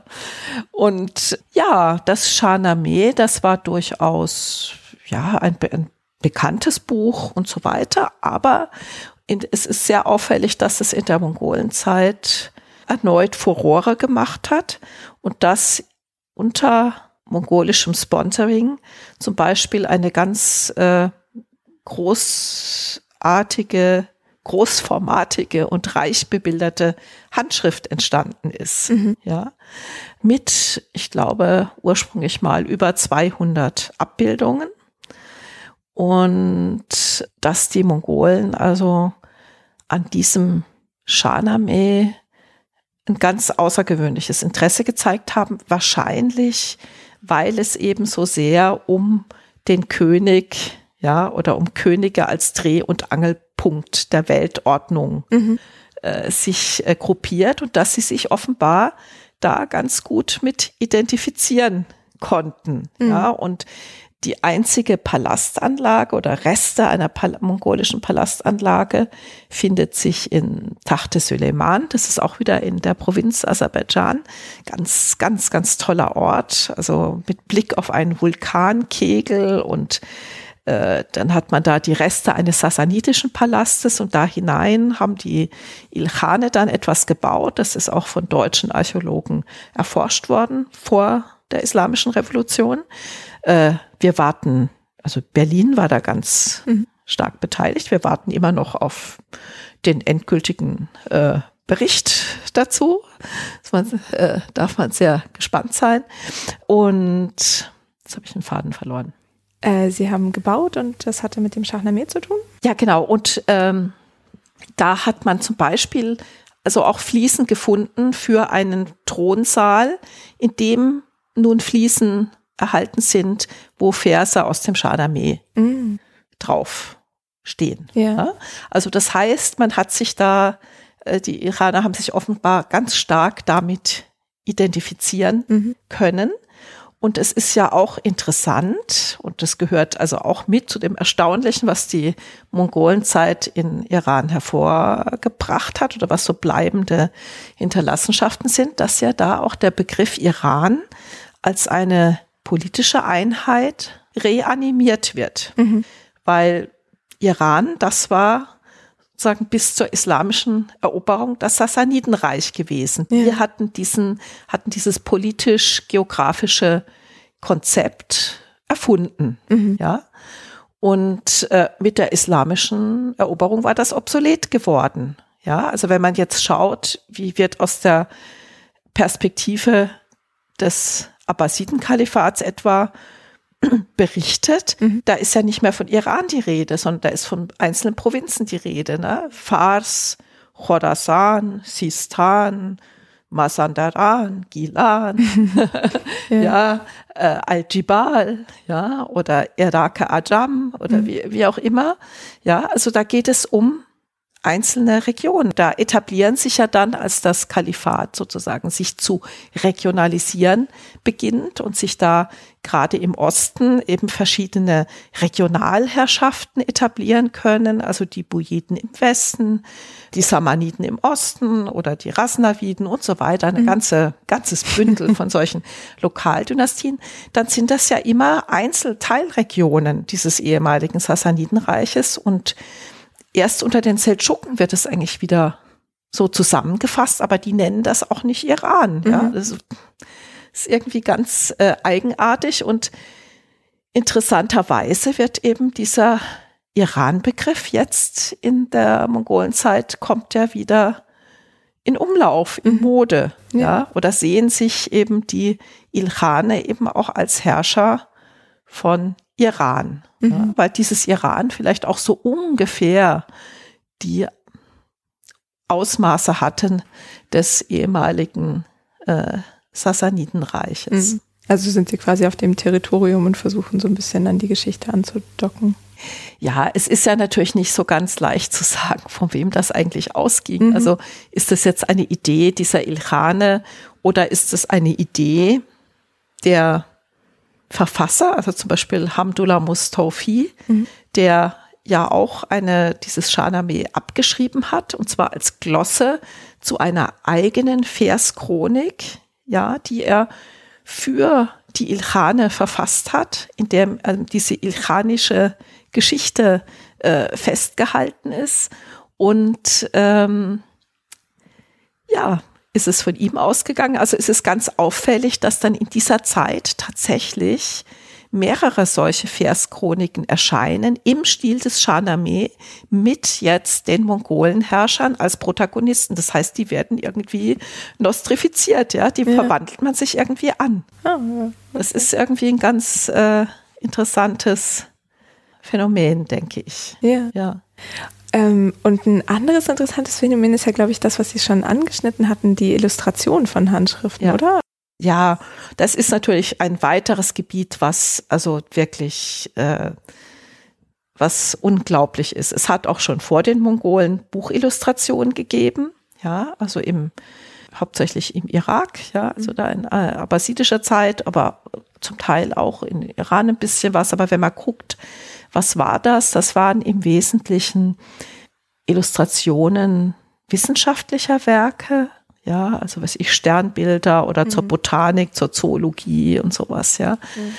Also Kosmografien und was da dazu hat man Illustrationen angefertigt, aber also mit den Mongolen äh, treibt das also nur völlig andere neue Blüten. Mhm. Ja, äh, man merkt, dass die natürlich überhaupt keine Scheu gegenüber Bildern haben, dass es natürlich da sicherlich eine starke Bildtradition aus dem Osten gibt, also aus von China und mhm. Zentralasien her.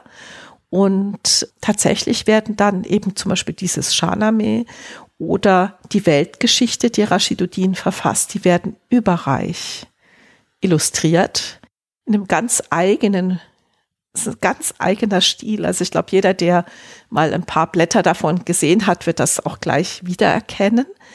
Und äh, zum Teil sehr großformatig, ja, und überaus aufwendig. Und in Berlin liegt ja mit den Dietz-Alben ein sehr großer Schatz mhm. ja, an solchen Illustrationen.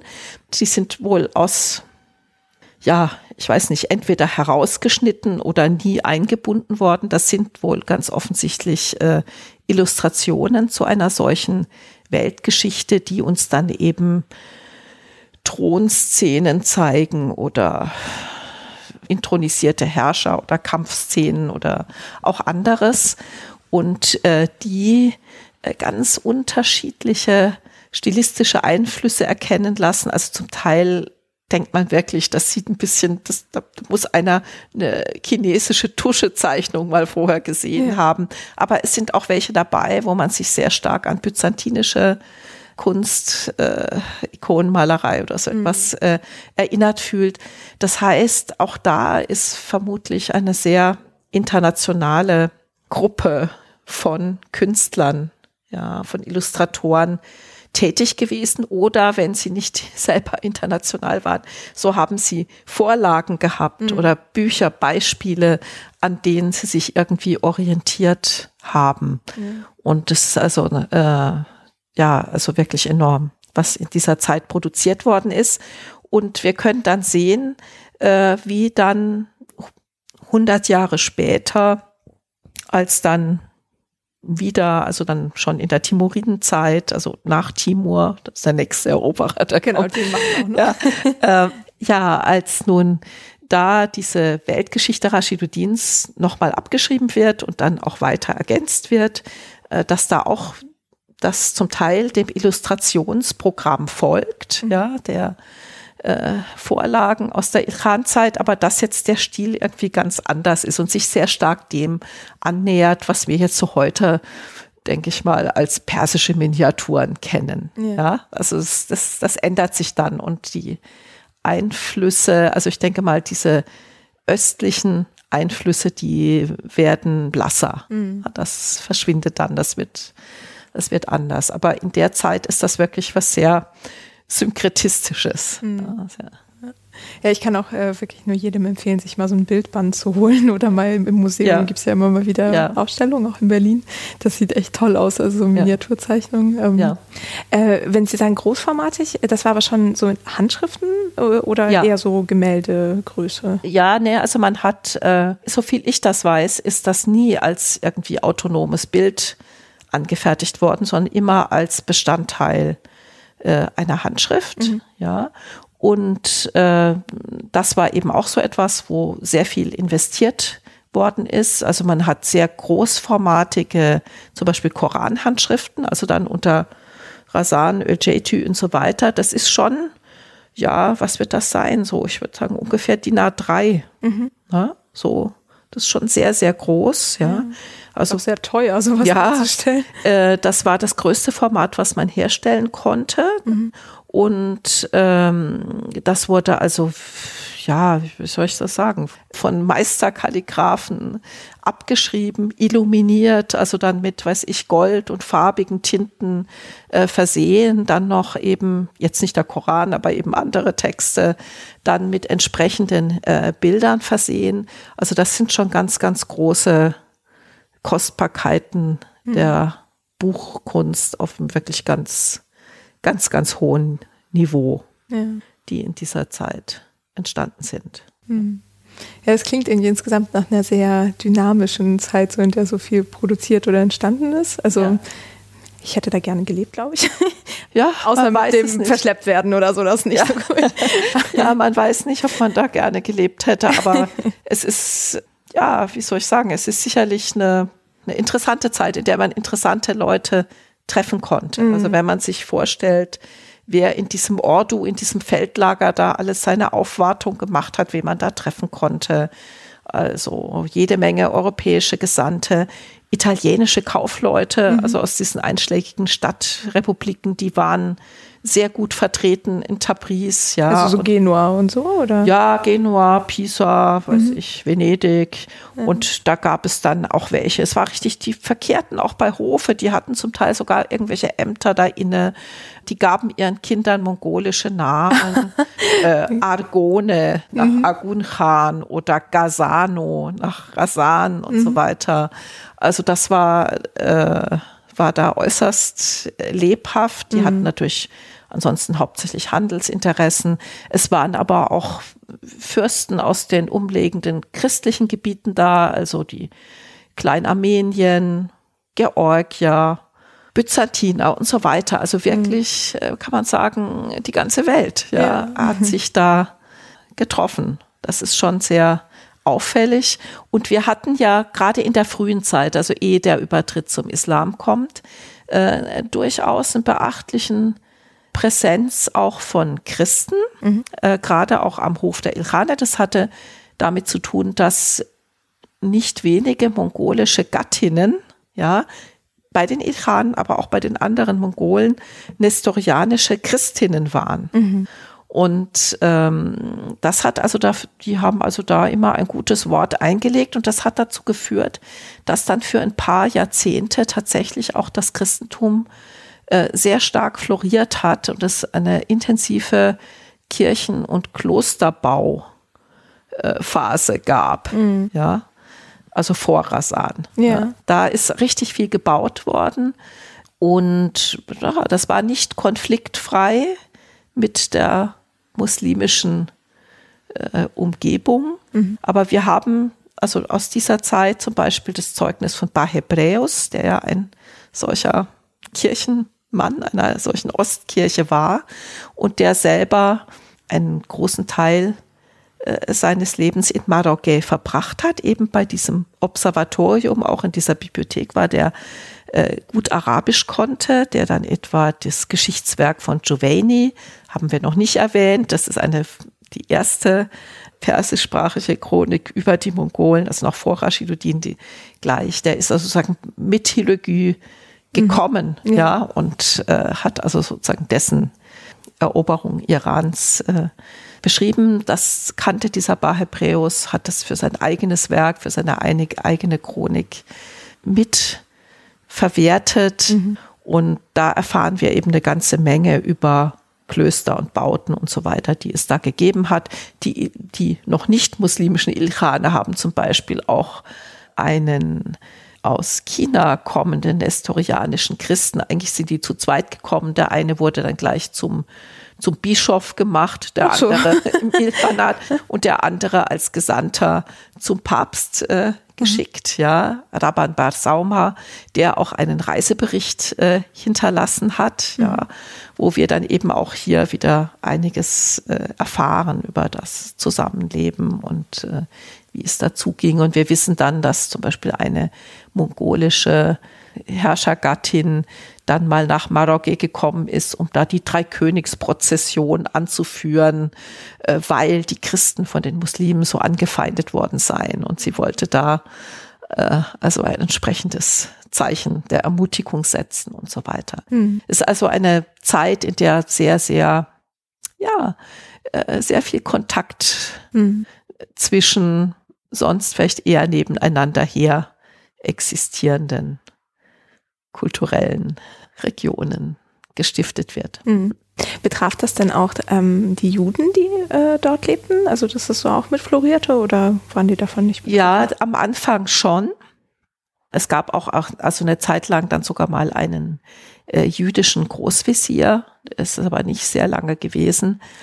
Das, also am Anfang schon und Rashiduddin kam ja genau. eben auch ein, aus einer jüdischen Familie, ist aber dann eben Muslim geworden und sicherlich aus Überzeugung, mhm.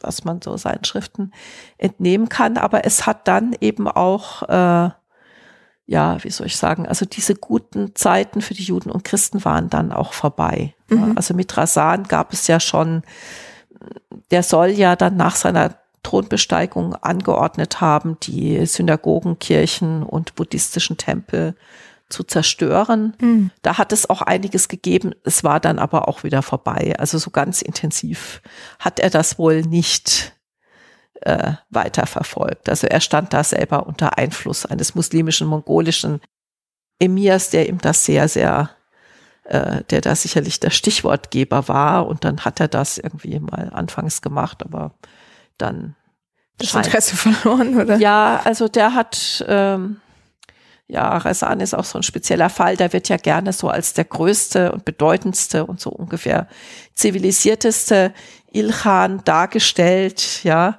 ja, ich weiß nicht. Ich habe da so ein bisschen meine Vorbehalte. Also wenn man, ich habe mich mal mit den mit der Abfolge der dieser Thronfolgen beschäftigt, wie es da zuging, ja. Und ich muss sagen, der ist also nicht sonderlich friedlich gewesen. Der hat also wirklich so viele nach seiner äh, Thronbesteigung eigentlich alle in Frage kommenden Rivalen umbringen lassen. Ne? Also eine ganze Menge. Ja. Auf jeden Fall. Und ich sehe den nicht so. Ich sehe den nicht so friedlich oder so, ja, so ideal, wie der manchmal dargestellt wird. Ja. Ne? Ja, ist ja oft dann im Nachhinein dann, oder wer auch immer das dann geschrieben hat, vielleicht war er sein Angestellter und musste jetzt Ja, ja, natürlich, das ist, das ist natürlich die Sache, dass Rashiduddin hat natürlich für ihn und in seinem Auftrag geschrieben. Mhm. Das ist natürlich klar. Da schreibt er nichts Schlechtes. Dass man da nichts äh, Schlechtes schreibt. Das ja. ist schon mal, ja, ja. Aber zwischen den Zeilen, ja. Oder wenn man das dann mal zusammen addiert oder wenn man eben überhaupt schaut, wie sind die so untereinander miteinander umgegangen? Wie, wie ist das denn so aufeinander gefolgt? Da ist es schon sehr erschreckend. Mhm. Ja. Mhm. ja. Ähm, das heißt, nach Rasan, also 1295, danach kam dann noch ein. Da kam El das war mhm. sein Bruder. Und 1304. Okay. Und äh, sie hat, das Ende war ja 1336 oder was hatten wir? 35, mhm. ja. Also dann noch einer. Dann noch dann, einer, Abu okay. Said, ja. Mhm. Okay. Und ähm, wie endete dann diese Dynastie? Also äh, war, Sie sagten ja mit dem Tod des letzten, aber hatte der keine Nachkommen oder? Ja, das ist das ist das Problem. Also da kommen wir jetzt wieder auf das, wovon ich schon geredet habe, mit den Thronfolgen. Yeah. Ja, also wenn man mal guckt, der Hülegü, der hatte, glaube ich, alles in allem noch, wenn ich das richtig sehe. Ich kann es jetzt nicht mehr aus dem Gedächtnis so äh, Pi mal Daumen genau, aber so Pi mal Daumen. Also deutlich über 20 Nachkommen. Ja, also da gab es eine ganze Menge. Und das sind dann sukzessive immer weniger geworden, mhm. ja, weil man eben rivalisierende Linien ausgerottet hat, mhm. ja. Und so richtig, äh, also es beginnt dann irgendwann mal, beginnen die sich tatsächlich auch gegenseitig äh, umzubringen, mhm. ja. Es werden dann auch mal Ilkhane kommen zu Tode, ja.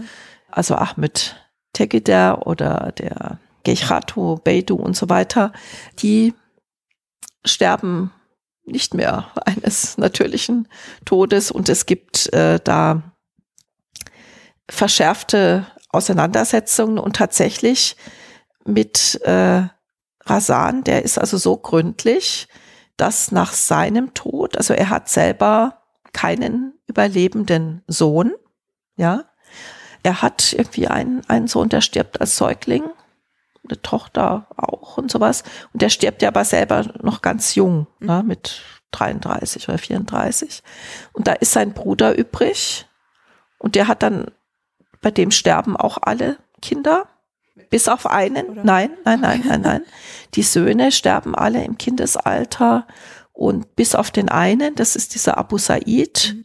Und der stirbt dann eben ohne männlichen Erben. Also wenn man so will, sind die Iraner ausgestorben. Ah, okay, das hatten wir kann auch man, nicht. ja, kann man tatsächlich so sagen. Es ist auch ganz erstaunlich, die werden auch immer, also die sterben auch immer jünger. Yeah. Ne? Also Hülegüter ist doch immerhin noch deutlich so um die 40, äh, 50 geworden oder sogar älter. Das weiß ich jetzt nicht mehr genau. Aber so in der Richtung. Und dann geht das also sukzessive zurück. Ja, also die letzten, die werden da alle mal so höchstens irgendwie Mitte 30. Okay, also und auch der letzte wurde ja nicht ermordet. Nee, nee, nee, nee, nein, nein. Hm. Ist also überraschend gestorben und das heißt, die haben, tja, was ist das, ne? Das ist erstaunlich, weil um sie herum, zum Beispiel die Wesire, also wenn man Rashiduddin nimmt, ich habe ja über dessen Stiftungsurkunde gearbeitet, wo seine ganzen Söhne aufgezählt werden, das sind, äh, ich weiß nicht, um die zehn überlebende Söhne, mhm. ja, also die ein Erwachsenenalter erreichen, von Töchtern gar nicht die Rede. Der ist selber hingerichtet worden im hohen Alter, ja, mit äh, deutlich über 70. Das heißt, ringsum gab es ja Leute, die, ja, man kann sagen, die sind ja mit denen immer rumgezogen. Ja, ja von Rashiduddin weiß man sogar, dass er ein kranker Mann war. Ja, er hat trotzdem dieses Alter erreicht. Aber die Ilkhane sind äh, also immer früher gestorben. Mhm. es gibt alle, es gibt so Untersuchungen, das hätte mit ihrem Lebensstil zu tun. Die waren alle heftige Trinker. ja, okay. aber weiß ich nicht. Also ob das nur wirklich das äh, Ausschlaggebende war. Aber Tatsache ist, äh, ja, sie sterben aus. Mhm. Ja. Und dann hat man das Problem, dass eben mit dem jetzt dieser letzte weg ist, der keinen legitimen Nachkommen mehr hinterlässt, dass wir in einer, in einem solchen politischen System, wo so viel Wert auf die, auf das herrscherliche Charisma und diese Abstammung von Genghis Khan über Hülegü gelegt wird, äh, dass das ein wirkliches Machtvakuum schafft. Mhm. Ja, und äh, das heißt, da ist dann das, der Kampf aller gegen alle eröffnet, yeah. ja, weil da fühlen sich dann viele berufen, da Nachfolger zu werden. Das ist eine Version zum Untergang. Es gibt auch andere und es ist also wieder so ein Gebiet, wo ich sagen muss, man kann dazu vielleicht nichts Abschließendes im Moment sagen oder wird es vielleicht auch nie können. Mhm. Äh, es gibt auch andere Thesen, die sagen, das hat sich schon Jahrzehnte vorher angebahnt, also durch eine sehr starke Aufspaltung in Fraktionen, in politische Fraktionen um hochrangige äh, mongolische Emire, die sozusagen de facto haben sie auch tatsächlich längere Zeit das politische Geschehen bestimmt haben, weil dieser letzte Ilkhan äh, Abu Said, äh, der ist ja als Kind auf den Thron gekommen und solange der unmündig war, haben mhm. die natürlich äh, die Politik bestimmt und geführt und natürlich auch nicht so ohne weiteres diese Macht gerne wieder äh, abgegeben. Also das mag schon sein, dass hier, äh, sagen wir mal, zentrifugale Tendenzen mhm. schon vorher deutlich greifbar sind. Aber das, äh, das letzte Wort ist dazu noch nicht gesagt. Mhm. Ja. Es ist so viel erschienen, das muss man dazu sagen. In den letzten 30 Jahren ist unglaublich viel zu den Mongolen geforscht worden. Weltweit, mhm. also weiß ich was, USA, Großbritannien, Frankreich, Israel, Iran auch ein bisschen, nicht so viel. Ja, es ist äh, China, Japan, mhm. ja. Äh, und das ist irgendwie kaum zu überblicken und geschweige denn irgendwie synthetisierend irgendwie wirklich zusammengeführt. Mhm. Ja, also man kann irgendwie noch, es gibt so Überblicksaufsätze, kann man sich so zum Stand der Forschung irgendwie ein bisschen orientieren. Aber das sind auch so unterschiedliche Disziplinen beteiligt, ja. Das ist so vielsprachig äh, und es hat so unterschiedliche Zugänge. Ich sehe also nicht, dass man da, also es gibt schon Überblicke. Mhm. Und die sind auch im Großen und Ganzen korrekt, aber wo es dann ins Detail geht oder wo man irgendwie vielleicht Fragen nochmal aufwerfen möchte, also zum Beispiel, warum sind die denn jetzt eigentlich ja. gescheitert, ja, und, und solche Dinge, äh, ja, das ist noch ja, ich finde, da ist, sind noch viele Fragen offen. Ja. Wir müssen sie auch gar nicht ja. beantworten, ja. weil ich verreicht, sie aufzuwerfen. ähm, und in diesem Machtvakuum äh, kam dann, hat sich dann irgendjemand durchgesetzt, dass wir nur so einen Ansatz haben, wo es dann weitergeht, mit welcher Dynastie? Naja, wer hat sich da jetzt irgendwie äh, ins Zeug geworfen? Das waren dann eben äh, solche mongolischen Emire, mhm. ja. Äh, das waren aber auch lokale Fürsten dann im, im Süden, dann kamen weiter von Osten andere chingisidische Abkömmlinge aus einer anderen Linie, also nicht Hülegü. Es kamen die verfeindeten Nachbarn von der Goldenen Horde. Äh, also alles Mögliche ist da los gewesen. Ne? Ja. Das, das wird dann jetzt sehr unübersichtlich und kleinteilig mhm. Und das kann man eigentlich nicht mehr linear yeah. irgendwie erzählen. Ne? Da muss man dann in die Regionen schauen. Mhm. Es kristallisieren sich jetzt so bestimmte Regionen raus, also Aserbaidschan und Irak, ja, und dann dagegen der Süden oder äh, Khorasan. Also mhm. das ist sehr, das wird sehr disparat und das ändert sich ja dann eigentlich erst äh, mit dem nächsten Eroberer, mit Timur, mhm. ja, dem das aber nicht gelingt, der zwar also auch, der sozusagen Mongole spielt, ja, der den Genghis Khan wiederholen möchte äh, und der also auch, sagen wir mal, militärisch ungeheuer erfolgreich ist und ja, weiß ich, dann 1402 bei der Schlacht von Ankara ja sogar den Osmanen-Sultan gefangen nimmt, ne, denn bei Esid mhm. und äh, Bagdad erobert und ich weiß nicht was alles, aber der gar nicht im, in der Lage ist, also darüber eine administrative Struktur zu etablieren, mhm. äh, wie das die Mongolen getan haben. Ne? Das ja. schafft er nicht. Und äh, ja, das bleibt eigentlich jetzt eher zersplittert. Mhm. Ja, ziemlich lange, wenn man, äh, wenn man ehrlich ist, dann kommen nach Timor und den Timuriden mhm. die Karakoindu und die Akoindu, also die Turkmenenfürsten im Westen. Und es sind dann eigentlich erst die Safaviden unter Ismail, ne, die dann ab 1501 äh, das Ganze wieder zusammenbringen. Ne. Also es ist eigentlich dann, kann man sagen, 170 Jahre eigentlich eher ein, sind das Auflösungstendenzen. Mhm. Ja.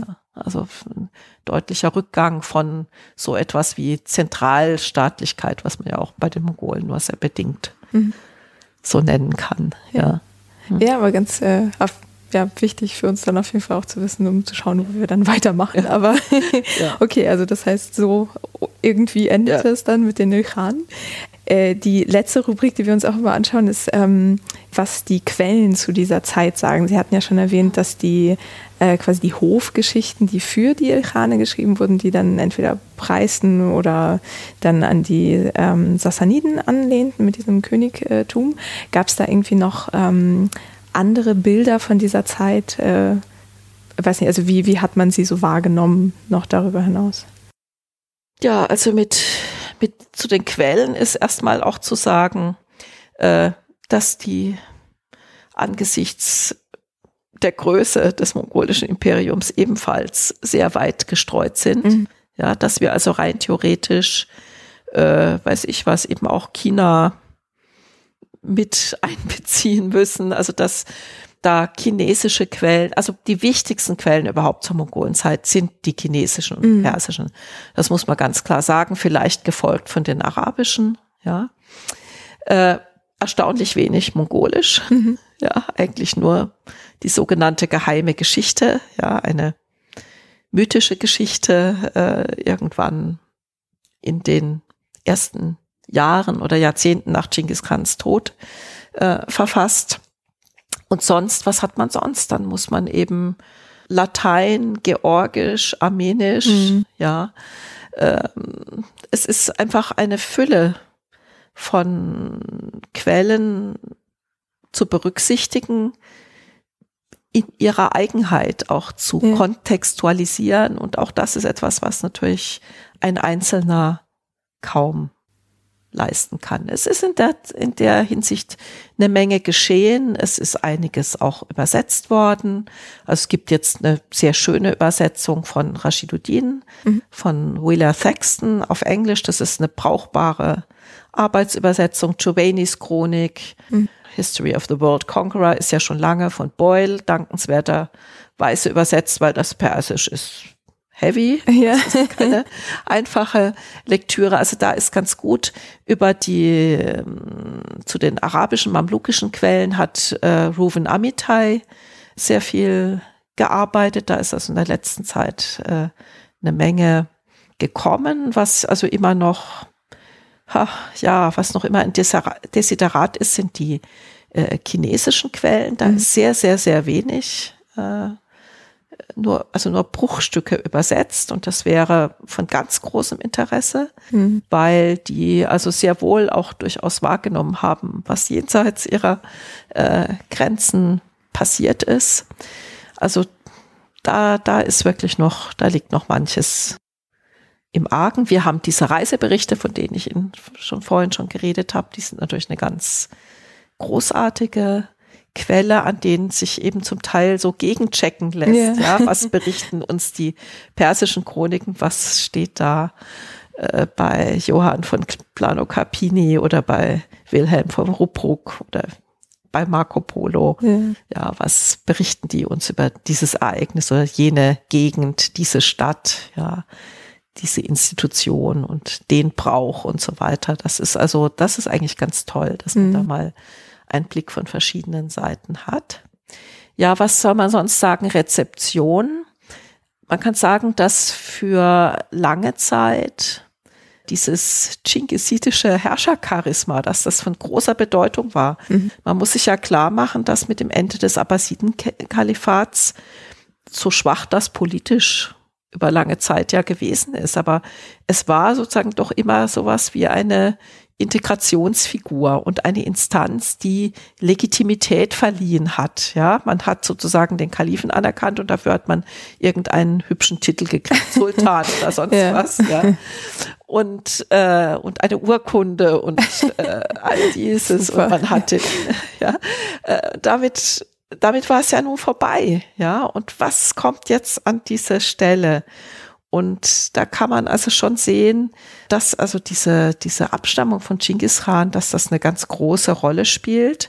Auch weiter im Osten dann, also in Zentralasien, Transoxanien und so weiter oder im Gebiet der Goldenen Horde. ist Es ganz, ganz wichtig, ne? mhm. dass man also irgendwie äh, dass man einen Tropfen chingisidischen Bluts in sich hat und selbst dann später der äh, Eroberer Timur, der ja kein Mongole war, hat dann chingisidische Prinzessinnen geheiratet und damit seine eigene Nachkommenschaft zu Mongolen gemacht und äh, die Mongolen in Indien, das sind, die sind das ja, ne? mhm. ne? sind ja die äh, Nachkommen Timurs und die sich also ganz stolz zu diesem mongolischen Erbe bekennen. Ne? Also man kann sagen, das wird so eine neue Instanz der Legitimität, dass man also da eine Abstammung hat, dass man lange auch festhält an diesem Konzept der Yassa als einem mongolischen Gesetz neben der Scharia. Mhm. Das hatten wir aber noch nicht, ne? Also Yassa? Nee. Ähm, also das ist so quasi Zivilrecht oder Strafrecht oder beides? Ach, das kann man, man kann das irgendwie es ist schwer zu fassen. Es gibt okay. schon Streit, es gibt schon keine Einigkeit darüber, was die Yassa denn eigentlich wirklich war. Ja, Yosunu Yassa heißt es oft in den Quellen. Ne? Und das kann also alles Mögliche sein. Also es gibt Leute, die sind fest davon überzeugt, es sei sozusagen eine Gesetzessammlung. Mhm. Ja. Und es gibt andere, die meinen, das ist im Grunde eine eher eine lose Blattsammlung mhm. ja, von Aussprüchen, Urteilen, Meinungskundgebungen, die Genghis Khan getan hat und die man dann gesammelt hat, ja, und denen dann später noch eben solche Äußerungen seiner Nachfolger hinzugefügt wurden. Mhm. Fakt ist, man hat weder das Buch äh, noch die lose Blattsammlung je gefunden. Es gibt natürlich Sprüche oder Aussagen dieser Yassa, die uns dann im Chronikenschrifttum begegnen wir wissen auch, dass die Mongolen irgend so einen schriftlichen, wie soll man sagen, so eine Art Archiv hatten, in dem bestimmte Dinge gesammelt wurden und wahrscheinlich hatte Rashiduddin Zugang dazu. Mhm. Wenn er das nicht selber lesen konnte, dann halt über Gewährsleute, die ihm das übersetzt haben und so. Ja, und diese Yassa, was hat die betroffen? Die hat natürlich betroffen militärisches Umgang mit Eroberten, mit Feinden, Herrschaftspraxis und mhm. in erster Linie solche Dinge. Ja, und es gab ja dann eben auch eine eigene äh, mongolische Gerichtsbarkeit. Keine, also ein Gericht, vor dem man nicht gerne geladen worden wäre.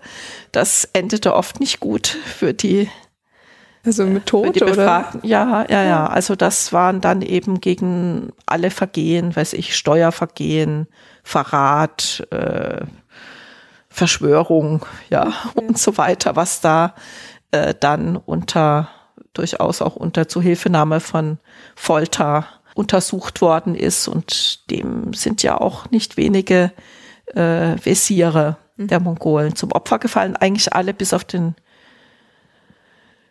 den letzten Visier Ölceytüs, äh, die sind eigentlich alle gewaltsam zu Tode gekommen. Ja, das war also ein gefährlicher Posten, trotzdem sehr begehrt. Ja. ja, ja, also das, da hat sich so eine Art der Gerichtsbarkeit, also etabliert, die ist natürlich mit dem Untergang des Ilkhanats dann auch mehr oder weniger verschwunden. Anderes ist geblieben, zum Beispiel die unislamischen Steuern. Davon mochte niemand mehr wirklich lassen. Ja, das ist. Das war zu gut. Das war zu gut, ja. Ja, ja. ja neue Währung haben Sie mal gefragt. Es hat tatsächlich auch eine Münzreform gegeben. Mhm. Ja. Ähm, Und die wurde dann auch beibehalten über das Ende hinaus? Oh, ich bin kein, äh, kein, kein Fachmann für, okay. fürs Münzwesen, aber es hat auf jeden Fall einen neuen Standard gesetzt. Mhm. Ja. Und was ist sonst noch wichtig bei diesen Reformen? Also es gab auch so etwas wie eine Steuerreform. Wir wissen daraus eben aus der Chronik von Rashiduddin und das heißt aber, wir wissen dass das das Konzept war, aber was davon wirklich realisiert worden ist, weiß man nicht. Bei den Münzen weiß man es, weil die findet man. Ja. Ne? Die kann man angucken und wiegen und äh, deren Inschriften deuten und so weiter. Da hat man sozusagen sicher was in der Hand. Bei den anderen Dingen weiß man es nicht. Es gab schon alle möglichen Versuche, jetzt auch, äh, sagen wir mal, Brachland landwirtschaftlich nutzbar zu machen. Wir wissen auch von Rashiduddin, der hat auch so ein Buch über wenn man will, Landwirtschaft verfasst, ja, wo er schreibt, wie er experimentiert hat, zum Beispiel mit Reissorten, ja, welche Reissorten wo gut wachsen würden mhm. oder dass er sich aus, äh, ich glaube, aus Bagdad hat er die mitgebracht, bin ich mir aus dem Irak irgendwo, äh, irgendwelche Zitruspflanzen, die er jetzt versucht in Tabriz heimisch zu machen, indem er das warme Badewasser aus dem Hammam irgendwie da zu oh deren Bewässerung nutzt, weil in Tabriz wird es ja im Winter sehr kalt. Ich kann mir nicht vorstellen, dass das ohne Gewächshaus geklappt hat. Also auch da gab es eine Menge, also alle möglichen Experimente, mhm. ob die zu was geführt haben, ja. Das wissen wir nicht. Also sie haben auf jeden Fall dazu geführt, dass Reis wichtiger wurde. Ja, das Reis, äh, heute ist es ja, sagen wir mal, das ein wichtiges Grundnahrungsmittel. Mhm. Äh, das ist es lange Zeit nicht gewesen. Es war eigentlich eher eine Luxusspeise, aber dass sie sich so einen Raum erringen konnte, das ist sicherlich, hat sicherlich auch was damit zu tun, ja. dass da die Mongolen gekommen sind. Ja, ja? Ich, ich, hatte mich damals tatsächlich total gewundert. Also ich war einmal kurz im Iran und da war so viel Reis beim ja. Essen, was halt so in Syrien zum Beispiel gar nicht der Fall Aber ist. im Irak. Ah, okay. Ja. ja. da waren die Mongolen ja auch. Ja, eben. eben. Ja. Und äh, genau, also das ist auch offensichtlich eine Hinterlassenschaft aus der Zeit. Äh, wie ist denn das mit ähm, Folgeherrschern? Also, also, Sie hatten ja schon gesagt, dass es so viele Einzelne gab, aber ähm, wenn Timur zum Beispiel sich später so sehr auf Genghis Khan rief, war dann, also wurde diese Zeit der Ilkhane irgendwie auch im Nachhinein noch so glorifiziert und irgendwie wie so ein, ja, wie was ganz Wichtiges hochgehalten oder wurde das eher negativ gesehen im Nachhinein oder neutral oder so? Gab es da irgendwie Narrative? Naja, also bei bei Timur muss man sagen, der Respekt gegenüber den Mongolen kommt darin zum Ausdruck, dass er sich selber gar nicht Khan genannt hat, ja, sondern nur Amir. Mhm. Ja, er hat also das, dem war das sozusagen in Fleisch und Blut übergegangen, dass er gar nicht ein Khan sein kann. Ja. Aber wir sehen dann bei seinen Söhnen oder bei dann auch bei den Akoinlu, Karakoinlu, die führen einen Khanstitel, die führen auch den Titel Bahadur, Held, das ist mhm. auch ein mongolisches äh, Wort. Also die übernehmen sehr viel aus der Herrschertitulatur. Es bleiben die Kanzleibräuche, also die Urkundenbräuche. Mhm. Zum Beispiel ist es erst mit den Mongolen üblich geworden, eine Urkunde zu siegeln. Ah. Also das, was wir mhm. einen Stempel nennen. Ja. ja.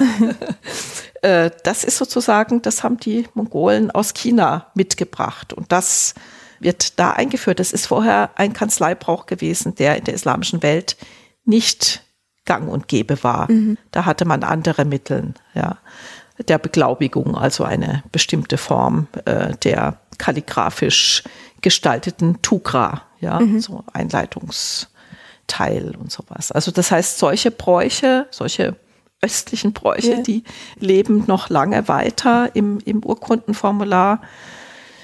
Ähm, tja, wie wird es dann gesehen? Also wir, mir fällt dazu nur ein, dass man, wenn man jetzt in die spätere Historiografie geht, dass sozusagen dieser Name der Mongolen, dass das natürlich irgendwie Gewicht hat, ne? mhm. ne? dass man da mit einer gewissen Ehrfurcht davon spricht.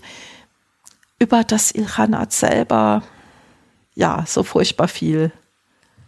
Also es wird schon behandelt, wenn wir jetzt an Hondami und so weiter denken, aber wann kippt das eigentlich? Also später werden die Mongolen ganz negativ gesehen. Mhm. Ja. Ja, das ist also in der moderneren, in der rezenteren Historiografie sind das ja dann irgendwie die Kulturzerstörer und die alles kaputt gemacht haben. Und wenn man heute, würde ich mal sagen, einen Durchschnittsiraner fragen würde nach der Ilkhan-Zeit, das ist für die Horror. Ja, ja okay. das ist, ja, ich weiß, als es um diese Bonner Ausstellung ging, da habe ich mit einer Frau vom Museum in Teheran, vom Nationalmuseum, äh, telefoniert wegen Exponaten und äh, wir wollten zur was zur Kultur der Ilkhanidenzeit. Mhm. Sie sagte, wieso Kultur? Ah. Die haben alles kaputt gemacht. ja, und äh, da ist also, sagen wir mal, im heutigen Geschichtsbild sind die eher also außer vielleicht jetzt bei Experten, ja, also mhm. also Leuten, die sich mit der Zeit wirklich auseinandersetzen, ähm, eher nicht angesehen. Ja. Ne? Also vielleicht bewundert man noch das Öljetü Mausoleum, weil es eben dasteht und ganz großartig ist, ja. Und vielleicht hat man auch von Rasan Khan noch was gehört, da war er dann wenigstens Muslim, ja. Aber ansonsten äh, denke ich, hat man davon keine sehr klaren Vorstellungen. Mhm. Oder wenn, dann hat man eigentlich in erster Linie negative Vorstellungen. Und es ist, glaube ich, keine Zeit, für die man sich da besonders interessieren würde. Mhm. Also in, gerade in der Islamischen Republik ist das Interesse, wie auch in der Pahlavi-Zeit davor, sehr, sehr stark auf Vorislamisches gerichtet. Mhm. Sassanidenzeit, Achämenidenzeit und ganz großer Renner, also Prähistorie, ja, also Bronzezeit und mhm. all solche Dinge, wo man ja in Iran also großartige Funde macht, also archäologische Funde. Und das ist, sagen wir mal, das ist viel, viel prestigeträchtig. Mhm. Ja. Und wenn es in der Vergangenheit irgendwie dann eine Epoche gibt, der man sich verbunden fühlt, dann ist es am ehesten noch die Safavidenzeit, ne? Mhm. also Shah Abbas und so weiter. Also ab dem 16. Dann, Jahrhundert. Ja, wo dann auch, sagen wir mal, jetzt in den Konturen Iran sich stärker noch dem annähert, mhm. was seine heutige territoriale Gestalt ist. Wobei die Mongolen das ja mit der Oxus-Grenze ja im Grunde auch schon, ja. äh, also auch schon einen wesentlichen Beitrag dazu geleistet haben. Ja, ja. Mhm. ja schön. Ähm, ja, ist irgendwie auch immer dann ganz interessant zu schauen, in welchen Zeiten wie über die Vergangenheit gesprochen wird. Ja, ähm, ich glaube, wir haben jetzt eigentlich einen ganz tollen Überblick bekommen über die ganzen Veränderungen, die da so kamen mit den Ilkhanen. Ähm, also wenn Sie nicht noch irgendwie einen Punkt. Äh Nein, man kann sicherlich also viele Einzelthemen finden, aber ich glaube, für einen ersten Überblick ist das vielleicht äh, genug. ich glaube auch. Ja. ja. dann vielen, vielen Dank für die Zeit und die ja. äh, tolle Ausmalung des Bildes ja. der Ilkhan-Zeit. Und äh, genau, dann gucken wir mal, wie wir weitermachen. Gut. Danke. Thank you.